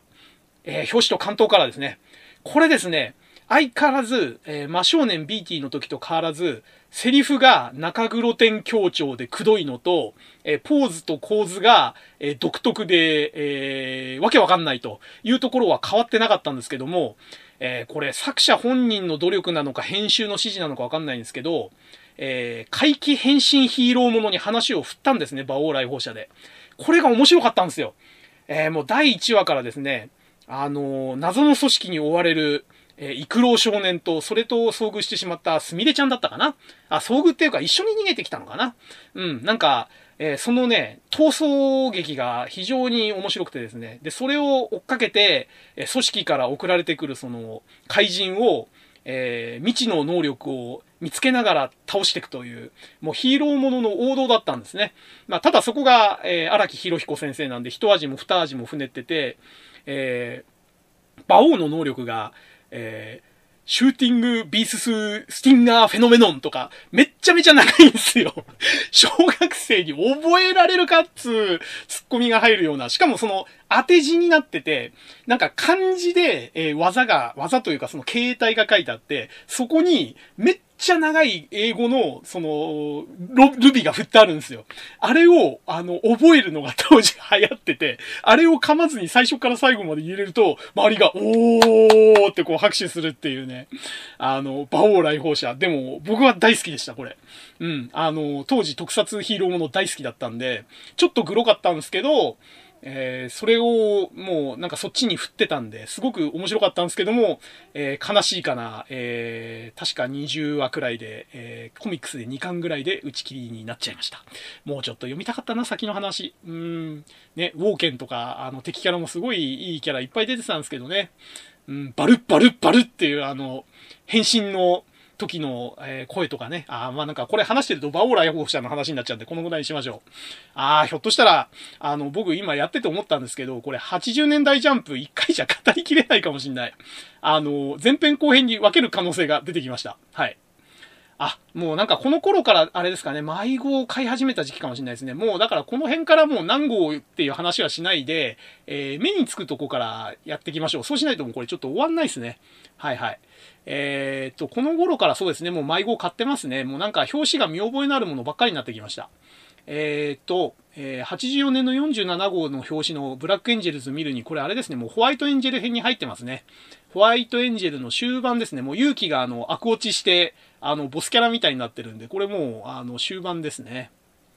えっ、ー、と、ホワイトエンジェルズ編の終盤？ん？てか、ホワイトエンジェルズ編で終わったんだっけ？なんかあの辺もよくわかんないんですよね。ブラックエンジェルズもね。後半はもう、あの、超能力漫画になってたんで。ああ、これもやっぱり迷子買ってますね。えっ、ー、と、気まぐれオレンジロードが表紙の号ですね。うんうん。あ、銀河の号。これも覚えてますね。あやっぱりもう迷子買ってますね。あ、で、ここですね。えっ、ー、と、84年の50号。あ、ここで、あれですね、筋肉マンの表紙でもう、あの、運命のご王子が出てきてるんで、大い争奪編に入ってますね。うん。ああ、まだ男坂頑張ってますね。一応、あの、巨匠の、あのー、渾身の新連載ということで、あのー、編集部も必死に押してたみたいなんですけどね。あ、そしてここで出ました出ました !84 年51号。これはもう歴史に残る新連載ですね。あの、ドラゴンボール。鳥山明の新連載。表紙と関東から。いいですね。懐かしいですね。これを新連載から最終回までリアルタイムで読めたっていうのも、これもやっぱり漫画読みとして自慢していいですね。もう本当にこれは、あの、いい漫画でしたね。まあ、あのー、ナメック星編とか、まあその前のその、えっ、ー、と、サイヤ人襲来編とかも僕好きなんですけども、えー、初期のね、このほのぼのとしたドラゴンボール集めの話も僕大好きで、あのー、ナメック星人というかピッコロ大魔王が出てきて、ちょっと話が殺伐としてきたあたりから、別の漫画になっちゃったんですよね。まあ、あのー、アニメでは分かりやすく、あの、Z ってつけて、ドラゴンボール Z って言って、あの、サイヤ人編から、もうこれは別作品ですよ的なくくりにしちゃいましたけど、まあ、そう、そうしていいくらい、もう全然別な漫画になっちゃって、うん。でも僕は、その、初期から、えー、初期の頃のそのドラゴンボール集めのほのぼの話も好きだし、えー、サイヤ人襲来、まあ、もしくはもうちょっと前のピッコロ大魔王が出てきたあたりからの、その、アクション中心の話も、まあ、好きってことで、まあ、どちらにしてもドラゴンボールは名作ですね、これはね。うん、いいお話です。ああ、そしてこれ、その次で、あの、天地を食らう打ち切られた、えー、巨匠本宮宏先生が爆弾を、えー、新連載してますけども、はい、これも短期で打ち切られました。本宮宏先生も、あの、時代についてけなくなってきた頃だったんですね。多分ね、少年に合わなくなってきてたのかな。はい。で、えー、ここで84年終わって85年のジャンプに入ります。えー、僕が小学校6年生から中学校1年生にかけてですね、えー、北斗の拳絶好調、ね、表紙いっぱい飾ってます。えー、あ、ウィングマンもまだやってますね。えー、5, 5キャラ、5作品並んでる表紙で、えー、並んでるのが、えー、よろしくメカドック、キャプテン翼、北斗の拳、ウィングマン、筋肉マンということで、まあ、この5作品多分あの、当時アニメ化されて人気があった5作品ってことなんでしょうね。うん。おー、そして、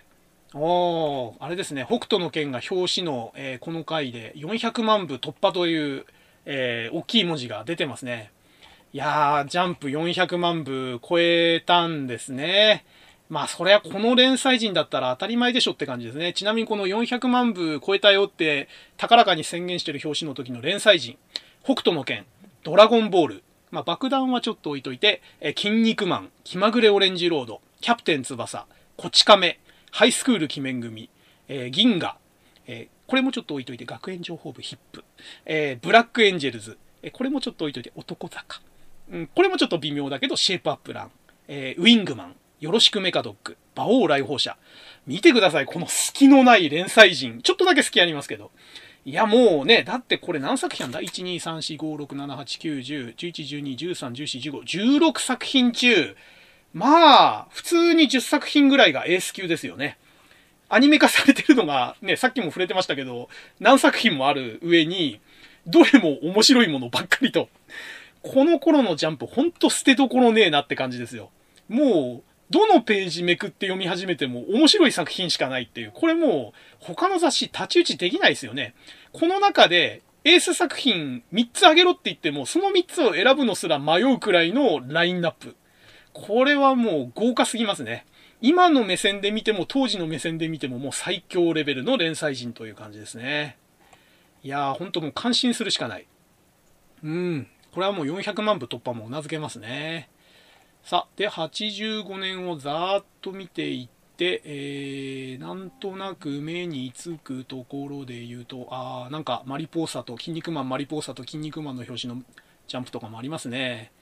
さあさあさあ、あー、そしてここでついに力つく。えー、85年12号。男坂車田正美最終回ということで、えー、武士の情けなんでしょうかね。あの、巻末ではなく、巻末から2番目で最終回を迎えてます。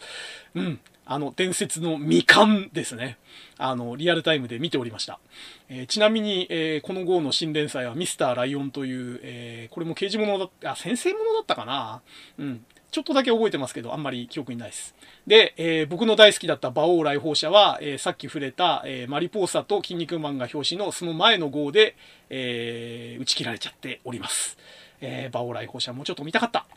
え男坂は特に見たくなかったです。えー、で、そして、あ、その次の号、これまた伝説の漫画が始まってますね。85年13号、シティハンター、北条司、新連載、表紙と関東から。このシティハンターも面白かったですね。で、えー、おそらくシティハンターからなんですけども、えー、もっこりが、えー、メジャーになったんですね。あの、このシティハンターでサイバー量がもっこりすることによって、えー、もっこりというギャグと描写がメジャーになったと。で、僕は、なんかシティハンターが元祖だみたいに言われると、ちげえよ徳広正也のシェイプアップなんだよって、もう、これはね、口を酸っぱくして言いたいんですよ。もうね、徳広正也先生、もう、はがみしてんじゃないかなって。ひょっとしたら、裏で北条司先生と、なんか話がついてて、いいよいいよ、どんどん使ってよって話になってたのかもしれないですけど、なんか、もう、た、徳広正也先生が編み出して、こだわってたもっこり描写を、あっさりシティハンターの北条司が奪ってって、持ち逆にしちゃったっていうのが、当時の小学生、もう中学生になってたかなこれギリギリ。にの、僕にとっては、すっごいズルしてるように思えて、悔しかったんですよね。シティハンター自体は好きだったんですけど、このもっこりに関しては、僕はもう徳広正也派だったんですよ。徳広正也先生自体は当時嫌いだったんですけども、その、なんか、ギャグを奪った、メジャーっていうだけで、なんか持ちギャグみたいに扱われてるっていう、その扱いがもう嫌で。うん。もうなんか、あの、シティハンターは好きだったけど、もっこりに関しては嫌いという、この相反する、あの、アンビバレンスな感情を持ってました。で、えー、次行きましょう。この、このペースで言ってたら、ほんと前編後編に分かれそうですね。あ、そして次の5で、あーもう、しょうがないよね。だってね、80年代のジャンプは一番読んでた上に黄金時代だから、もうこれ時間かかるのしょうがないよ。もういい、もういい。うん。もう今回で終わりにしようって思わないことにしました。終わんなかったら、あの、前編後編に分けます。なんで、えっ、ー、と、83から、えー、4、5、6、7、8、9、7年分やるんで、えー、85、6年で、えー、1時間半か2時間ぐらいになったら、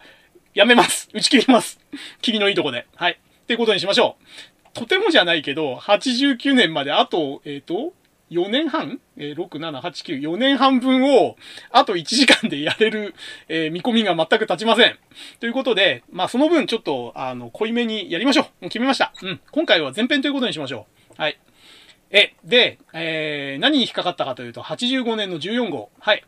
えー、ついでにトンチンカン、エンドコイチ新連載僕の大好きなギャグ漫画です。表紙と関東カラーです。えー、この頃ですね、あの、遠藤小一先生は、え死神くんっていうあの、人情漫画を確か連載してたはずなんですけども、僕そっちの方全然知らなくて、初めての遠藤小一、えー、に触れたのは、このついでにトンチンカンだったんですけど、まあ、えー、この抜け作先生のギャグがシュールで面白い。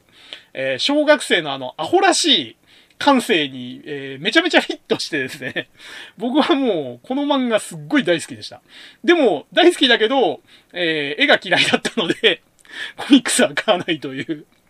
お前ファンなんかいっていう愛がない、えー、愛し方をしてました。でも、あの、本誌買ってたんでいいんです。あの、迷子、この頃はもう、あの、今追っかけてて分かりまし、もう実感しましたけど、もう小6か中1ぐらいの頃にはもう迷子を買ってます、僕、本誌。で、迷子を買った上で、えー、ついでにトンチンカンを読んでゲラゲラ笑ってたんで、えー、ファンだと思います。コミックス買ってなくても。うん、僕、ついでにトンチンカン大好きでした。はい。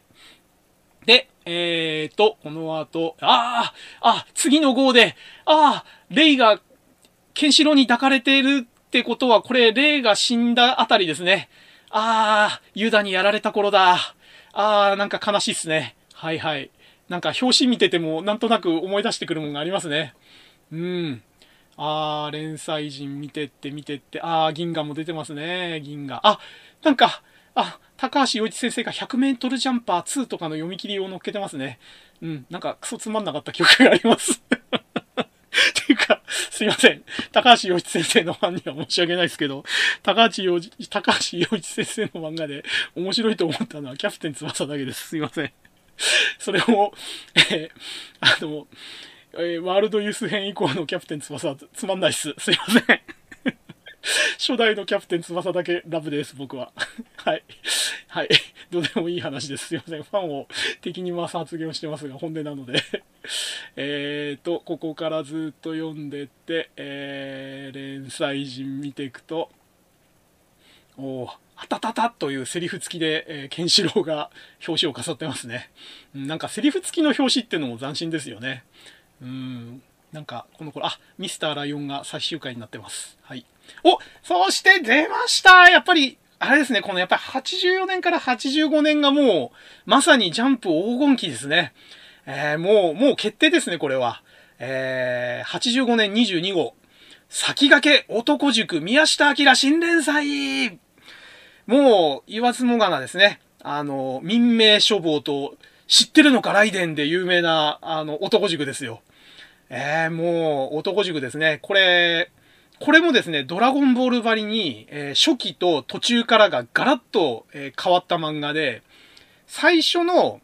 えー、単行本で言うと2巻か3巻ぐらいまでは完全にギャグ漫画なんですよね。あの、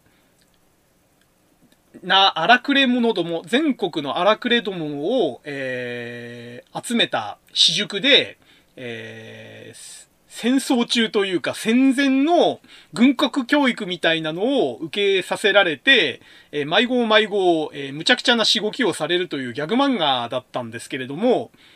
えー、京羅第四教察という、あのー、まあ、戦いというかイベントあたりから一気にバトル漫画に移行していくんですね。もうちょっと言及すると、その前の、えっ、ー、と、アメリカの、あのー、なんて言ったっけ？あの、ハイスクール、ハイスクールっていうか、あの、ああ、名前が出てこない。やっぱり年取るとダメですね。あの、軍隊の学校と対決するときに、ボクシングっていう、あの、当て字の漢字の、あの、競技をやったと、あたりがもうバトル漫画の走りだったと思うんですけども、えー、京羅第四教察あたりからも男塾は、え、バトル漫画に、決定的に移行しちゃったんですね。ただ、えー、読んでた当時僕らはそう思ってたんですけども、えー、作者の宮下明先生は、鉄頭鉄尾僕は、え、ギャグ漫画を描いていたと。まあ、あの、大人になってから見ると、まあ言う通りなんですよ。あの、民命処方のあの、もっともらしい、あの、解説なんて、もうめちゃめちゃギャグなんですよ。で、えー、戦いで死んでもすぐ復活する、あの、死亡確認ってワンターレンが言っても、えー、もう何号かするといつの間にか復活してるっていうのも、あれも含めて全部、まあ、ギャグっちゃギャグなんですよ。だけど、まあ、当時の、えー、純真な小中学生は、それを見て面白い、熱いぜ、感動したぜって言いながら読んでて、えー、その中の何割かは民命処方も本当だと思って本屋に探しに行ったりしてたわけですよ。まあ、さすがに、当時の僕は、もう中学生だったんで、えー、民命処方ってないよね、本屋には置いてないよねってのは分かって読んでたんですけども、まあ、それでも、あの、え、ひょっとしたら、こんな由来あ、あるのかもって思わせる、えー、そんな感じの、えー、ちょっと、あのうまい騙し方をしてたなっていう。うん。まあ、これも名作ですね。先駆け男塾。まあ、これはこれでまた、あの、機会があったら単体で語りたい漫画ですね。男塾に関してはね。あ、そして、あの、僕が、あの、絵柄はポップで、あの、特徴があるけど好きじゃないって言ってた、あの、学園情報部ヒップが入れ替わりで終わっております。ご愁傷様です。ああ、そして、その次の号で、えー、僕が大嫌いだった えー、当時大嫌いだった、あの、すももという漫画ですね。天沼俊さんという方がやってるやつなんですけども、まあ、これもですね、あの、80年代のオタクチックというか、ポップなというか、アニメチックというか、すごいふわふわしたあの少女漫画チックな絵柄で、えー、しかもなんか内容があるようなないような、ふわふわふわふわした漫画ででしてね、僕ははっきり言って大嫌いでした で、早く終われ、早く終われ、これ貴重な連載人に居座ってんじゃねえって思ってたら、打ち切られました。すいません、天沼俊先生。あのー、僕別にあなたに個人的な恨みはないんですけれども、えー、当時この映画だと、えー、内容は大嫌いでした。なんかヘイトばっかり言ってて、なんかすごいファンに殺されそうな気がしますけど、まあブラジル人しか聞いてないんでいいんです。はい。で、えー、この号で、え、ブラックエンジェルズが、え、最終回を迎えましたということで、なんかブラックエンジェルズもね、あの松田さんがバズーカ掴んでたあたりまでは面白かった気がするんですけども、ホワイトエンジェルズが出てきて超能力漫画になっちゃってから、なんかつまんなくなっちゃったなーって感じですね。うん。うん、なんか、うん、悲しいですね。漫画ってそういうもんですよ。えー、それから、ああ、これも覚えてますね。85年の24号、えー、飛ぶ教室、平松努、新連載。これですね、あのー、今、リアルタイムで読んでなかった方はほとんど知らない漫画だと思うんですよね、この飛ぶ教室。これ何がすごかったかっていうと、あのー、核戦争を扱った漫画だったんですよ。あのー、授業中かなんかに核ミサイルだか核爆弾が落ちて気がつくと、えー、世の中核の後の世界になってたみたいな話で、えー、学校にいた子供たちと、あと先生もいたのかな、たちだけで、どうやってこの核戦争後の世界を生き延びるんだみたいな話だった気がします。えー、気がするというのは、えー、その後単行本で読み直してもいないし、えー、その時のなんかいろいろトラウマになるような描写があったようななかったような気がして、えー、読む機会があってもあえて避けてた漫画なんですね、これね。うん、今読み直したい気もしますね。でも、これ出てんのかな？絶版になってるような気もしますね。2巻、確かね、1巻だか2巻だかで打ち切られちゃってんですよね、単行本。うん、まあ当然テーマが重かったんで、絵柄が可愛かった割に内容がエグくて、うん、人気なかったんでしょうね。僕も、うん、あの、読んだ記憶はあるんですけども、まあ、とてもコミックが売れる内容ではなかったので、うん、読み直したい漫画としてはかなり上位に来ますけど、今読めるのかどうか、うん、ちょっと後で調べてみようかな。うん、これが新連載ですね。あ結構やっぱり85年のジャンプは、まあ、ゴンズイとかやってたりとか、あ、そういえばゴンズイ気がついたら終わってますね、これ。怪人ゴンズイ終わってるぞ。終わっちゃってるぞ。あれいつの間に終わったんだ？えー、怪人ゴンズイとかね、あの、この飛ぶ教室とかね、スモモとかね、まあ、勢いがあったっていうのもあるんでしょうけど、あの、本当にいろんなジャンルに挑戦してますよね。もうバトル漫画流行ったからバトル漫画ばっかとか、スポーツ漫画流行ったから、えー、スポーツ漫画ばっかとか、そういう安易な流れじゃなくてもう、とにかくいろんな漫画を乗っけてる。絵柄にしても、ジャンルにしても。で、もう安定した、その、エース級の連載人が、もうどんなクソ漫画でもつまんなくても許すと。あの、お前らどんな漫画でもやるから、載せてやるからどんと来いやって、お前が討ち死にしても俺たちがジャンプの部数支えてるから大丈夫だぜっていう安心感がすっごい漂ってますね、この頃は。いや、そりゃそうですよね。もうこの連載陣だったら、1個や2個クソ漫画が載ってても、どってことないっすよ。おー、そしてこれあれですね。えー、ウォーズマン、テリーマン、ロビンマスク、筋肉マン、ミートくんが乗ってるということは、マリポーサチームとの戦いが終わって、もうあれですね。あの、ゼブラ、ゼブラチームと戦ってるあたりですね。ウォーズマンが来てるってことは。で、まだラーメンマンが来てないということは、えー、ウォーズマンが復活して、えー、ザ・万力と戦ってる頃ですね。もうこういうのがスラスラ出てきちゃうところが完全にジャンプ脳ですね。あー、まだ、あれですね。あの、ドラゴンに乗って匂い棒持った子供の悟空が乗ってる表紙になってるあたり、まだドラゴンボールは平和ですね。うんうん。あ、ここでこのサイトの方がちょっと解説書いてくれてますけども、えー、筋肉マンは、えー、作画担当の方かな？が、えー、島田先生ってどっちだったかな？は、えー、は、よくファンがあの、わざと揶揄していう、あの、働いてる方のゆでか、働いてない方のゆでかって言うんですけど、えー、どっちかのゆでが、えー、腰痛のために、えー、ゼブラのパンチを筋肉マンがトラースキックで切り返したとこで救済で、えー、まあ3ヶ月ぐらいかな、あの、救済してたんですよね。で、えー、もうその間にやっぱり筋肉マンの人気がそもそもちょっと多い争奪編に入ってから下り坂だったのが、このやっぱり3ヶ月ぐらいあのずっと救済してたことによって一気になんか下がったなっていうリアルタイムで読んでた時もそれは感じましたね。もう漫画の勢いも落ちてた上に長期救済ってことで、えー、まあ、あのー、もう筋肉マンの人気の急降下が決定的になったかなっていう、えー、時期ですね。で、えー、あとですね、えー、この後、えー、見ていくと、これですね、あのー、85年32号、ブラックナイトバット。え、ー、と、これをテラサー V1 コブラの作者の方が新連載するんですけど、新連載第1号がすごかったんですよ。いろんな意味で。あ、違う。新連載その前だ。31号ですね。このね、新連載第1話がすごくて、何がすごかったかっていうと、えー、当時、えー、全く機材もソフトも、えー、技術もなかったコンピューターグラフィックで第1話書いたんですよ、この人。えー、おそらく、当時のマッキントッシュ、Mac か、えー、まだ Mac っていう愛称じゃなくて、マッキントッシュって言われてた頃のコンピューターか、えー、アミ、アミガ、アミガか、えー、PC98 だったか、え、ちょっとね、どれで作画したかっていうの忘れちゃったんですけど、なんかね、わざわざ関東で特集かなんか組んでたんですよ。えー、今回のそのブラックナイトバットはテラサー V1 が最新の、えー、コンピューターグラフィックスで、えー、作画しましたみたいな感じで書いてて、まあ、当時最新って言ってもめっちゃドット荒いんですよ。一生懸命、あの、色つけたり、あの、線書いてるんですけども、いかんせん、あの、解像度が、あの、まだ当時、え、600×480 とか、VGA 以下の解像度で書いてるんで、まあ、雑誌の表紙サイ、あの、連載サイズにしちゃうと、まあ、描線がギザギザギザギザしてるし、色の境目がもうはっきりしちゃってるし、全然綺麗じゃないんですよ。ただ、えー、全部あれかな、フルカラー CG だったのかな、当時。だから20ページフルはなかったような気がするんですけど、新連載第1回の時になんか CG で漫画を描いたってこと自体が衝撃というか、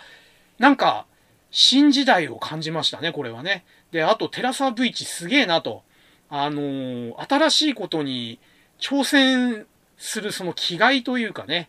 うん。まあ、明らかに手で描いた方が早いし、綺麗なんですよ。特にテラサ V チってすっごいリアルな絵描くし、絵のその色の付け方とかももう芸術的で、もうどっちかというと漫画っていうよりイラストに近い感じの絵を描く方だったのに、そういう方があえて、そのギザギザで色が綺麗に見えない CG に挑戦してるっていう、このね、なんか姿勢に、まあ、当時中学生だった僕はちょっと感動したというか、なんかコンピューターグラフィックっていうものに興味持つきっかけにもなってたかもしれないですね。まあ、いろんな人にちょっと影響を与えたかもしれないですね。えー、ちなみにブラックナイトバット自体は漫画としてはつまらなかったです。なんかあの、スターシステムみたいので、あの、コブラに出てきた、なんか、あの、キャラとかがちょこちょこ出てくるんですけど、コブラ自体にもともと思い入れなかった上に、あの、ブラックナイトバット自体の話も面白くなかったんで うん、あの、すいません。あの、技術とかその姿勢は非常に評価するんですけど、えー、漫画としてはブラックナイトバットは面白くなかったです。すいません。だんだん声がちっちゃくなりました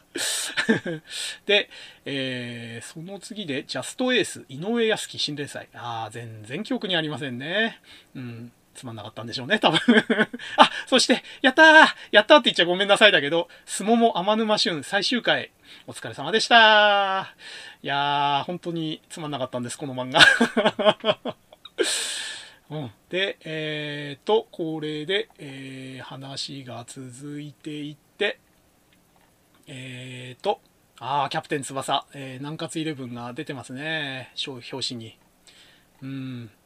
ああ、シティハンターが表紙ですね。いいですね。やっぱこの頃のジャンプの表紙ってなんか見てるだけでもうワクワク感が出てくるというか夢とロマンが、うん、あの本当にもう蘇ってくる感じですね。あー、なんかね、もうラジオ聞いてる人は私がはーとかほーとかしか言ってないように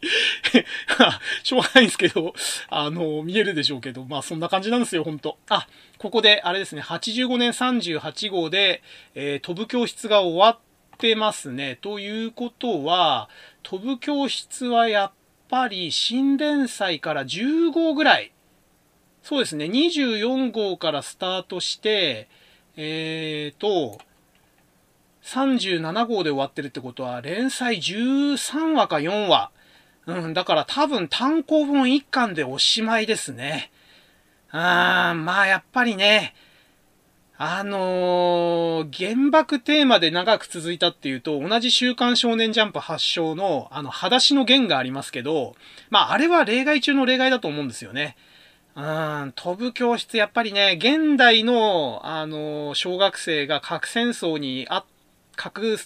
ミサイルが落ちた後の世界でどう生き残るかみたいなテーマはすごく、あのー、挑戦しがいがあって面白いテーマだとは思うんですけど、残念ながら、えー、筋肉マンやキャプテン翼や北斗の拳でわーわー言ってる小学生にとってはテーマが重すぎましたね、これはね。うん、この全13話か14話、どっかで読み返したいですね、今大人になった今。どっかで読めんのかな？ちょっと後であの調べて読めたら読みたいなと思いますね。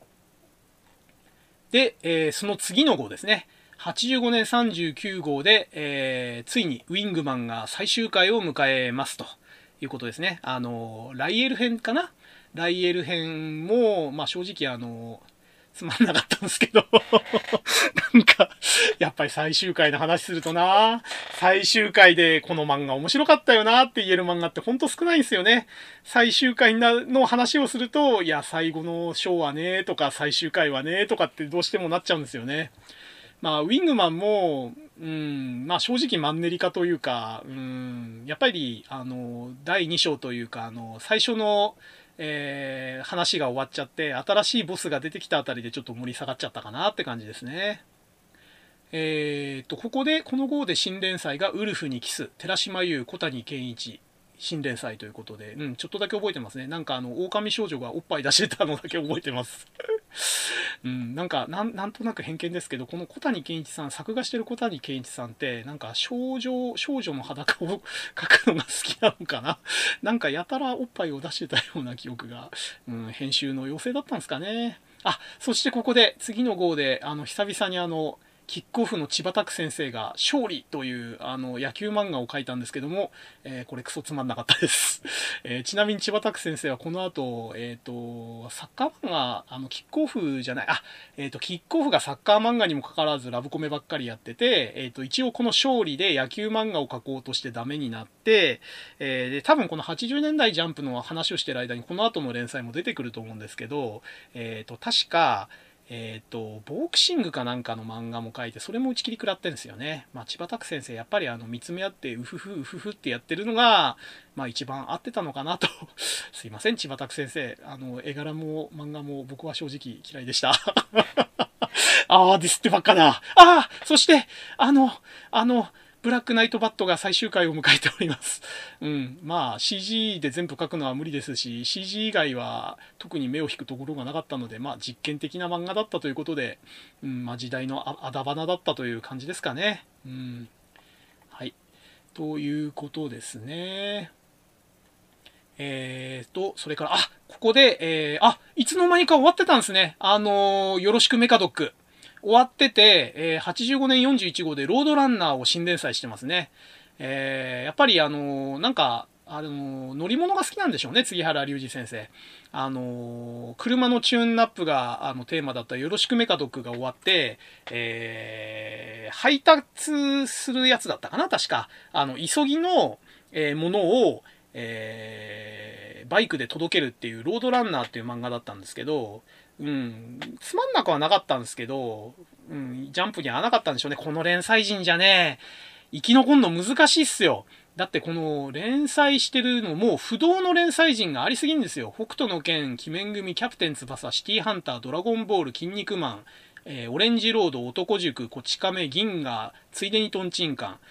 で、まあ僕は好きだった、まああの、当時は嫌いだったんですけど、今大好きなんですけど、シェイプアップランと。このね、もう他の漫画雑誌に行ったら、1位に取れちゃう漫画が10作品以上並んでる中で新連載やったってそうそう生き残れないですよね。だ多分このロードランナーも、えー、この後、多分90年代後半とか2000年代前半頃の、えっ、ー、と、僕的には衰退期というか、あの、苦戦期だったジャンプだったら、連載続いてたかもしんないなっていうレベルの漫画だったとは思うんですけど、まあ残念ながらこの超黄金期、超エース級え、1番から9番まで全部4番バッターみたいなジャンプの連載陣ではちょっと生き残れないですね。うん。あ、そして次の号、あれですね、ドラゴンボール、えー、子供の悟空と、あの、ナムですね。あの、ターバン巻いたあの、インド人の、インド人っぽいナムが、えー、表紙を飾ってるってことは、これ、えっ、ー、と、第1回かな？の天下一武道会ですね。うん、いい、いい時期ですね。あの、ほのぼの漫画だったドラゴンボールが、えー、あの、マッスルタワーとかのあたりもすでにちょっともうバトル漫画っぽかったんですけど、ほのぼのしつつも、えー、バトル漫画っぽくなってく、えー、走りの頃ですね、天下一武道会。はい。えーと、それで見ていくと、44号。えー、45、ああ出てますね。この頃やっぱりドラゴンボール大人気ですね。えー、ジャッキー・チュンとドラゴンボールの表紙を飾って、悟空とジャッキー・チュンってことは、もうあれですね、あの、天下一武道会の決勝戦あたりですかね、ナムとの戦いが終わって、えー、決あ、でも決勝戦の前にあれかな？クリリンと戦ってんのかな？だからまだあれかな？ジャッキー・チューンとクリリンが戦ってるあたりかもしれないですね。うん、そんな感じかな。なんか、この辺の話もちょっともううろ覚えなんですよね。ああ、筋肉マンがもう端末に行ってますね、この頃。ああ、やっぱりそうですよね。あ、また北斗の剣があたたたというセリフ付きで表紙を飾ってますね。なんでしょうね、この頃北斗の剣だけは、あの、やっぱり流行ってたんですかね、当時。あの、あたたたのセリフ付きの表紙が連続してますね。うん。なんかこの辺も北斗の剣ならではかなって感じですね。あ、なんかもうやっぱり筋肉マン、あの、端末に行くのは関係ない時期だったとしても、端末、最後掲載が、あ、でも、分かった分かった。この頃、筋肉マンなんで端末かっていうと、あれですね、あの、救済の穴埋めで、やってたんだ。あの、思い出しました。あの、これまでのストーリーを振り返るとか、あの、この戦いのポイントは何だったかみたいな、振り返りの、なんかその編集が雑にまとめた、あの、穴埋めページが10ページぐらい、10ページもなかったかな数ページ載ってたんですよ。一応、筋肉マンっていう形で。で、なんか、読者からすると、そんな話もう知ってるよとか、そのツッコミ甘えよとか、なんかその集計の仕方おかしいよとか、ツッコミどころ満載のいかにもやっつけ仕事って感じの、その筋肉マンの、えー、まとめページみたいのが迷子を載ってて、まあこれはそれは確かに毎回端末になりますよね、これはね。あの漫画じゃないんで。ああ、そしてシティハンターが表紙ですね。サエバ亮と、あの、野上冴子。ね、野上冴子、セクシーでしたね。あの、スリットから覗く太ももから投げる投げナイフ。ね。なんか小学生に変な、あのなんつうんですかね、性癖？性癖？性癖を植え付ける、あの、描写が多いですよね、シティハンターはね。うん、まあ、あの、北条司先生、絵うまいんですけど、どのキャラもみんな顔が同じっていう弱点があって、あの、髪型以外、女の人みんな同じ顔なんですよね。なんで、あの、連載が長期化すればするほど、あの、はーいとか言って、昔のキャラが出てきても、こいつ誰だけ状態で あの、すいません。北条司先生のシティハンター僕大好きなんですけど、本当に北条先生、あの、顔の描き分けが、あの、苦手な先生みたいで、美女と美男子はみんな同じ顔っすね。はい。ディスってるわけじゃないですよ。あの、ぜ、あの、決して、あの、好きなんですけど、そう、そうで、ちょっと小学生には見分けが辛かったなって。まあ、ハンコエって話で言ったらもう、あの、高橋洋一先生っていう対、あの、対価と、えっ、ー、と、さらにその前の、あの、足立光先生っていう、あの、もう大御所がいるんで、あの、あんまり強調はしませんけど、あの、何気に、あの、絵は上手いけど、シティハンターの、えー、北条司先生も顔は同じですよという小ネタですね。はい。えー、あとは、えー、見ていくと、ああ、筋肉マン、あの、あれですね。あの、連載が中断した、あの、回の最後のコマが表紙になってますね。筋肉マンがゼブラに、あの、後ろ向きのトラースキックで、あの、顔面に、あの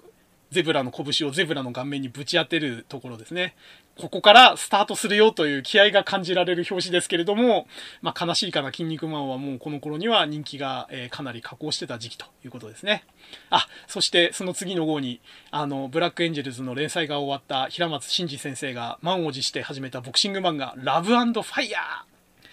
えー、これがですね、あのー、まあ、お約束ですけども、え確か愛ちゃんっていうヒロインと、え、炎なんちゃら、うん、どっちが名前で名字だったか忘れたけど炎っていうあの主人公が、えー、なんだかあのボクシングに打ち込むみたいな話だったんですけども、えー、つまんなかったです。ごめんなさい。あそしてウルフにキス小谷健一先生もこれで最終回と。さよなら。はい。あのー、なんか狼少女がおっぱい出してた記憶しかございません。あそして、ウィングマンの連載を終えた、えー、桂正和先生が、えー、短期間で復活して、えー、超機動員バンダーを、えー、新連載してますね。85年52号。えー、これもですね、まあ、あの、作者の特撮オタク趣味爆発という感じで、えー、ウィングマンに続いて、えー、今度はこれあれですね、あの、宇宙刑事物に近い感じですね。あの、どっちかっていうと、あの、メタルヒーローに近いのかな。うん。ああだから宇宙刑事とメタルヒーローって同じこと言ってるか。あの、当時多分宇宙刑事、ギャバン、シャリバン、シャイダーが、もう終わった頃かな終わった頃で、えー、その要は、メタルヒーローものっていうのが定着した頃だったんで、おそらく作者の趣味がそっちだったんでしょうね。あの、前作のウィングマンにも、あの、お助けキャラでそれっぽいキャラ出してたんですけども、いよいよそいつを、え主役にした新連載をやるんですけども、まあ、これも、うん、正直つまんなかったっす。ウィングマンに比べちゃうと、うん、うん、うん、まあ、頑張ったけど、うん、って感じで あ、そして、えー、勝利の千葉拓先生最終回という感じで、これもお疲れ様でしたって感じですね。はい。で、これで85年が終わって、えー、86年ですね。えー、どこまでやろうかな。もう、もう1時間半喋ってますね。2時間近く喋っちゃってんのかな。えーと、今どれくらいかな。えーと、ああ、もう1時間半過ぎてますね。えー、どうしようかな。じゃあ86年の途中までやりましょう。ね。えー、2時間、2時間が限界だと自分で決めてんので、あと10分ぐらいですね。えー、そしたらですね、えー、1986年の少年ジャンプということで、お出ました !86 年初っ端これも、えー、ジャンプ黄金期を代表する、えー、傑作漫画ですね。えー、1986年1号2号。えー、まあ、正確にはこれまだ、あの、年は超えてないと思うんですけど、まあ、号的には超えてるということで、えー、セイントセイヤ、車田正美ですね。新連載ですね。まあ、これもですね、えー、風魔の小次郎から、えー、ザジの読み切りを経て、えー、新連載になったんですけれども、第1話読んだ時の感想が、面白いって感じでしたね。あの、車田正美の漫画、実は、あの、風魔の小次郎のもう最後の頃しか読んでなかったんで、あんまりその車田パターンっていうのを把握してなくて、あの、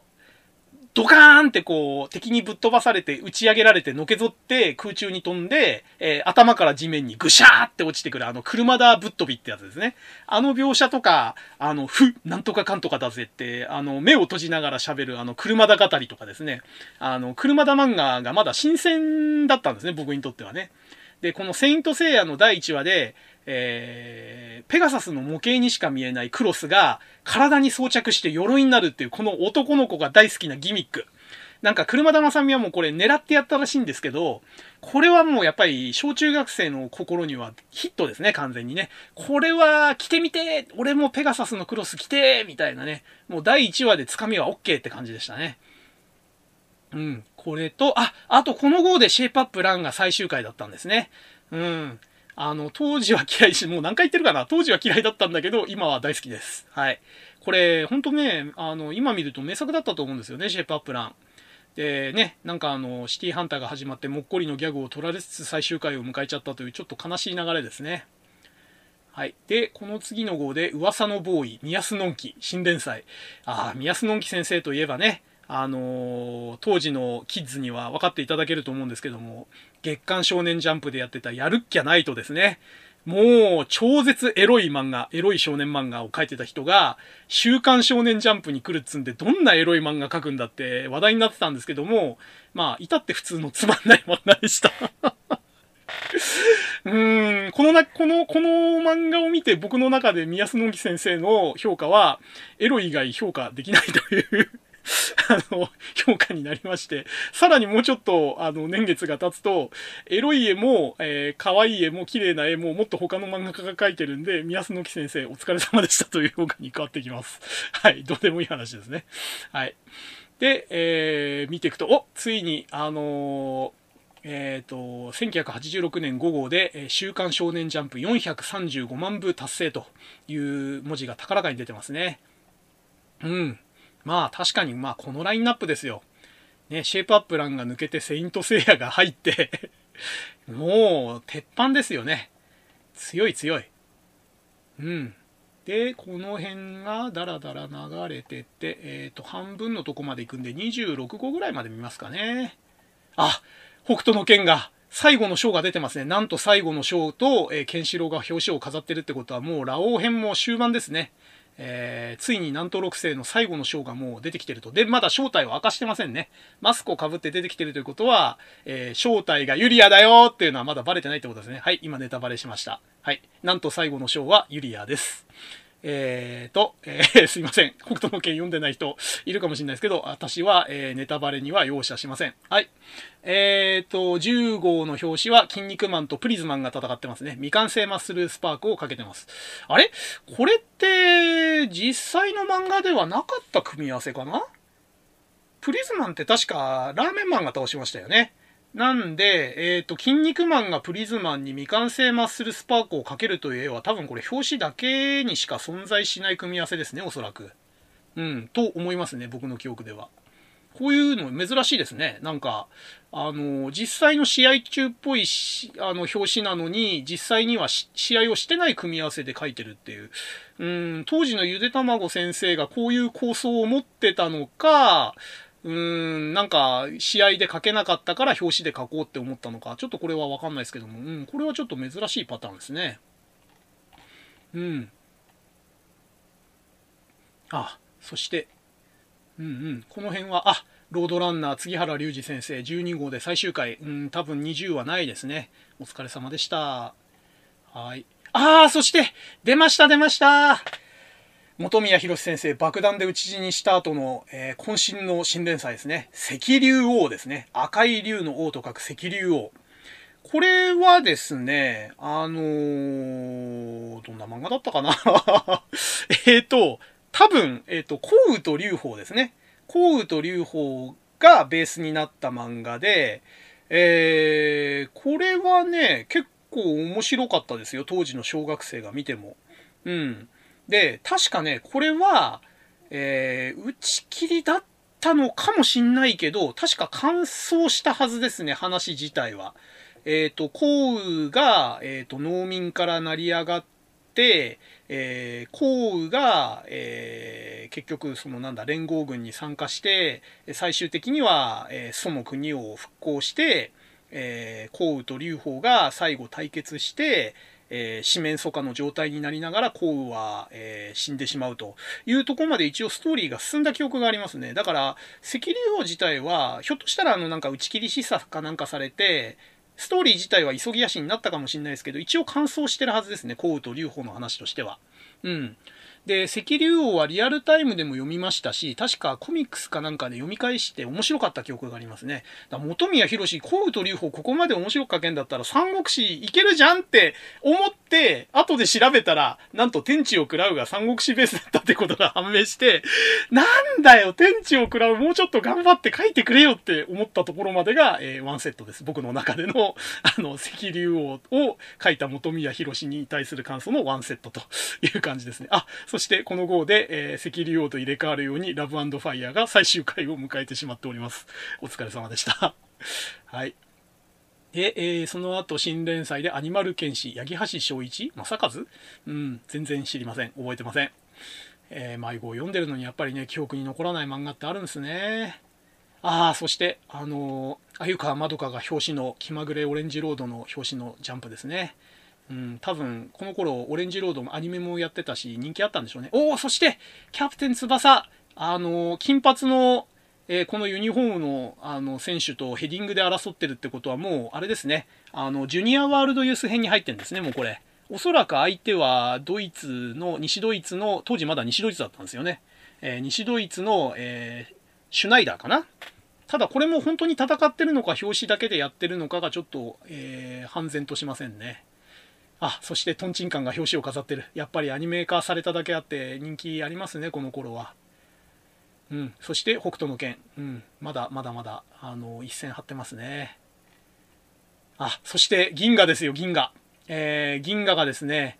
えー、これも、あの月をバックに、あの金色の犬だか狼が表紙になってるってことは、えー、アニメ化スタートって書いてあるんで、もう、あの、ちょうど銀河のアニメがスタートした頃はもう第2部に入ってますね。赤兜を倒して、えー、なんか、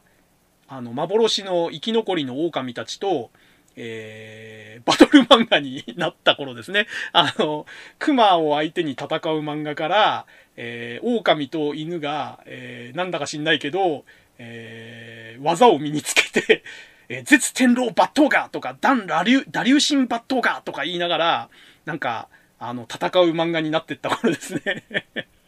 僕、それはそれで大好きだったんですよ。あの、なんで犬が抜刀ガなんかあの、えっと、刀を抜いた牙と書いて抜刀ガなんですけど、あの、発見士っていう、その、里見発見伝になぞらえて、本当に犬が、犬だから、そのまんまやんけなんですけど、あの、発見士、伝説の発見士とかって言って、その発見士が身につける技がバットガだとかって言って、今までのキャラが一人一人実は伝説の戦士だったっていうことになって、なんかそのバットガを体得していくんですけど、それがもうなんかすごく馬鹿らしいというか、いかにも少年漫画だなっていう感じで、僕は大好きだったんですけどね。まあ、あの、銀河もこの赤兜編がやっぱりあの、北斗の剣のラオウ編と同じでピークで、やっぱりあの、偉大すぎるラスボスを作ってしまうと、そのラスボスが倒された後の続編で出てくるラスボスなり話っていうのはやっぱりしょぼく感じちゃうと。いうのはやっぱりまぐ免れなくてですね。まあ、銀河も、えー、この抜刀画編というのかな狼編というのかなこの発見紙編か。ここで、えー、一気に人気が、えー、加工して、なんか尻すぼみになっていくというお約束の流れになってきました。はい。ああ、そして筋肉マン頑張って表紙飾ってますけどね。うん、もうなんかね、この筋肉、筋肉コスチュームになった、あの、KN であの構成されたコスチュームになったあたりから僕はもう全く筋肉マンに魅力を感じなくなってしまってですね。なんかもう、話も絵柄も荒れ放題というか、うん、この頃あの同時にやってたあの戦いラーメンマンというあの別のフレッシュジャンプでやってた漫画の方もですね、この頃大荒れに荒れててですね 多分あの作者の腰痛とか、あの連載が長引いたこととか、あの同時連載をやってたこととか、いろんな原因が重なって多分もう作者も限界だったんでしょうね。あの、非常に残念な時期です。はい。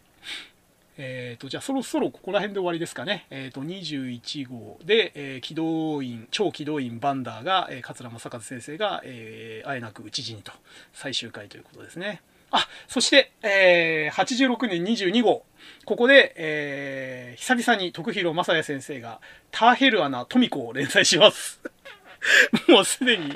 あの、漫画タイトルで出落ち、出落ち感が溢れてるんですけども、ターヘルアナトミコ、あの、えー、日本史やった方はご存知なんですけど、ターヘルアナトミアっていう、あの、医学書がありまして、まあ、それにかけた医学、医学ギャグ漫画っていうのかな、うん、っていうのを狙ってたっぽいんですけど、うん、まあ、ギャグは嫌いじゃなかったんですけど、まあ、当時、あの、繰り返しますけど、絵柄と下品なギャグがあんまり好きじゃなくて、ターヘルアナトミコも始まった瞬間に、早く終われ、早く終われって思ってて、早く終わりました。ごめんなさい。僕の呪いが届いてしまったかもしんない。で、ここで、えー、噂のボーイ、宮須のんきが入れ替わりで最終回という感じですね。うん、全然印象に残ってないんでつまんなかったんですね、多分ね。っていうか、あの、つまんなかったっていう印象すら残ってない漫画っていうのは逆にやばいと思いますね。なんかこういう理由でつまんなかったとか、こういう絵柄で嫌いで嫌だったっていう印象が残ってるのはまだマシで、えっ、ー、と、タイトルと作者名見ても、ああ、確かにこんなのあったよねで終わっちゃう漫画が結構あるんですよ。これって漫画としてはやっぱり最悪というか、爪痕が残せてないんですよね。あの、良くも悪くも、何かしらの爪痕残さないと、やっぱりプロの仕事としては失敗なのかなって、うん、ちょっときついこと言いますけど、いや、こうやってね、やっぱりね、黄金期のジャンプ読み返してっていうか、振り返ってみると、爪痕残せなかった人ってね、やっぱりちょっとかわいそうというか、うん、まあね、このラインナップで爪痕残すのはもう本当難しいとは思うんですけどね。あ、そしてその次の号で、え放ったれ武技、石木誠が連載ですね。えー、僕、石木誠先生の絵柄も嫌いで、なんか常に、まあ、この漫画自体が放ったれ武技っていうあのタイトルだったんで、主人公が放たれなんですよね。あの、僕、あの、梅津和夫先生の誠ちゃんも嫌いで、あの、鼻から鼻水、あの、四六時中垂らしてる絵柄が大嫌いで、もう、なんか見てて、もうなんか放たれキャラって、かっこ悪いし、汚いし、下品だしっていうんで もうそのビジュアル面だけでも話の内容すら見る気がないっていう感じで、この漫画多分飛ばしてました。あの、話を多分見てません。うん、って感じですね。あ、で、ここでアニマル剣士、八木橋、えー、正和さんだか、正一さんだかわかりませんけども、ここで最終回ですね。うん、全く、あの、先ほど言った通り、爪痕が残せてない漫画ですね、これは。はい。で、あ、これです、これ。これはね、あのー、衝撃だった漫画の一つで、86年24号に新連載の、えメタル K、牧浩二先生ですね。えー、その前のあの、なんとか戦士ギルティは全く印象に残ってないですけど、このメタル K は、まあ、すごかったっすね。えー、この牧浩二先生ね、あの、ゴッドサイダーで有名なんですけども、えっ、ー、と、だんだんちょっとね、あの、絵柄が、あの、濃くなって、えー、ちょっとどぎつくなってって、だんだんあんまり好きじゃ、好きな絵柄じゃなくなくなってったんですけど、この頃の絵柄が一番可愛いヒロインが描けている時期で、このメタル系の第1話のヒロインがめっちゃ可愛いんですよ。あの、サラッサラの髪で、まつげバチバチで、なんかスラーっとしてて、スラッとしてるのにおっぱいはぽよんみたいな、なんかもう、すごい絵に描いたような美少女なんですよ。ところが、この美少女が、いきなり顔面がドロッドロに崩れて機械の顔が剥き出しになるっていう、めちゃめちゃギャップのある第1話で、もうこのメタル系の第1話の衝撃たるや、まあ、あの人体を内部から破壊して内臓ドバドバ出てたあの北斗の剣の第1話に匹敵するグロさ。でも、あの、もともと、あの、爆発しても何とも思わない、モヒカンのムキムキ男が爆発するのと、あの、どっからどう見ても完璧美少女が、いきなり顔面も体もドロドロに崩れて、あの、剥き出しの機械骸骨になっちゃうっていう、この、似たようでいて、もうベクトルが全然違うこの残虐描写というか、あの衝撃ね。メタル系のがひょっとしたら北斗の剣の第1話より上だったかもしれないですね。第1話のインパクトという意味では。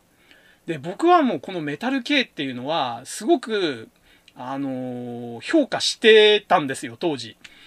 いやー、こんな可愛いヒロインをこんな姿にしちゃうような漫画描いちゃうんだっていう、そこがすごくすごいなと。で、あの、ストーリー自体もすごくなんかそんな姿になっちゃった。僕ちょっと細かいとこ覚えてないんですけども、そういう姿にされてしまったヒロインの悲劇みたいな感じで、で、そうした姿にした連中に対して復讐していくみたいな話だったと思うんですけど、すごく面白そうな話だったんですよ。でも悲しいかな。これも打ち切り食らっちゃうんですね。これもね、なんかもう、もっとこう連載陣が、あの、へっぽこだった時代だったら、間違いなく、中堅どころぐらいには残れるレベルだったと僕は思ってんですけどね。まあ、悲しいかな、このエースクラスで固められた連載陣の中で、えー、生き残れなかったんですよね、なぜかね。うーん、ちょっとこれは本当惜しい作品だと思いますね。牧浩二先生は、あの、ゴッドサイダーセカンドとか連載するよりは、あ、でもなんかメタル系もリブートしたような気がしたな。うん、なんか今の絵柄僕嫌いなんで、牧浩二先生は追っかけてないんですけど、ていうかもう漫画自体今追っかけてないんですけど、メタル系は、ちゃんとしたこの、この時の絵柄のこのストーリーの続編が見たいなって気はありますね。なんか、おぼろげな記憶でなんかメタル系リブートしたような記憶があるけど、なんか、あの、見なかったことにしたような気がします、自分の中で。なんか今の絵柄で、なんかリブート、なんかセカンドとか、セカンドとかってな、メタル系セカンドだかなんだか、なんかとにかくリブートっぽい話だったんで、もうこれは読まない方がいいって言って、なんとなく記憶から消したような記憶があります。これもちょっと後で、うん、調べてみようかな。はい。で、えっ、ー、と、じゃあ26号で、えっ、ー、と、終わりにしますので、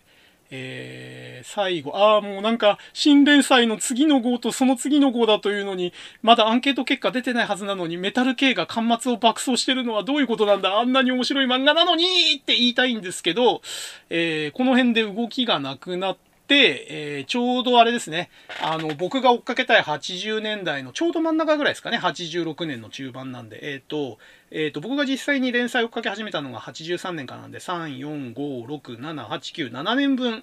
追っかけるんですね。で、えっ、ー、と、今、えー、3、4、5の、えー、6の半分なんで、ちょうど3年半分追っかけたんで、えー、時間ももう2時間超えましたんで、えー、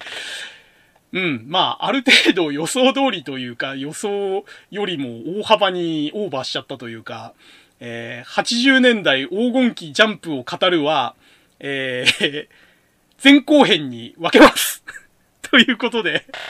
えー、今回は、えー、83年の、えー、41号、北斗の剣の新連載開始から、えー、86年の26号、えメタル系が、え新連載になったばっかりなのに、えいきなり2連続で端末を爆走し始めたあたりというところで、え80年代ジャンプの振り返り前半を、え終わりたいと思います。えー、長かったっすね あ、ちなみに、えっ、ー、と、82年の、え、僕のファーストコンタクトの、え、ジャンプも、え、ちょこっとだけ、え、触れましたんで、まあ、あの、それも含めてということで、え、ジャンプの黄金期という形で、えー、前半の話は終わりたいと思います。えー、私のこの独り言が聞こえた、えー、ブラジルの方、えー、また、えー、多分今月はもうないかもしれないですね。えー、また、えー、2、3週間置いてになるとは思うんですけれども、えー、80年代黄金期ジャンプの、えジャンプについて語るという、え話をの後半、86年の27号から、89年の最終号まで、えちょっと振り返りながら、思い出話とか、小話を、したいと思います。えここまで話してましたのは、えハンドルネーム DSK こと大輔でした。えそれでは、えまた次回、えもし、えこの独り言を聞いてるブラジルの方がいたら、えお会いいたしましょう。さようなら。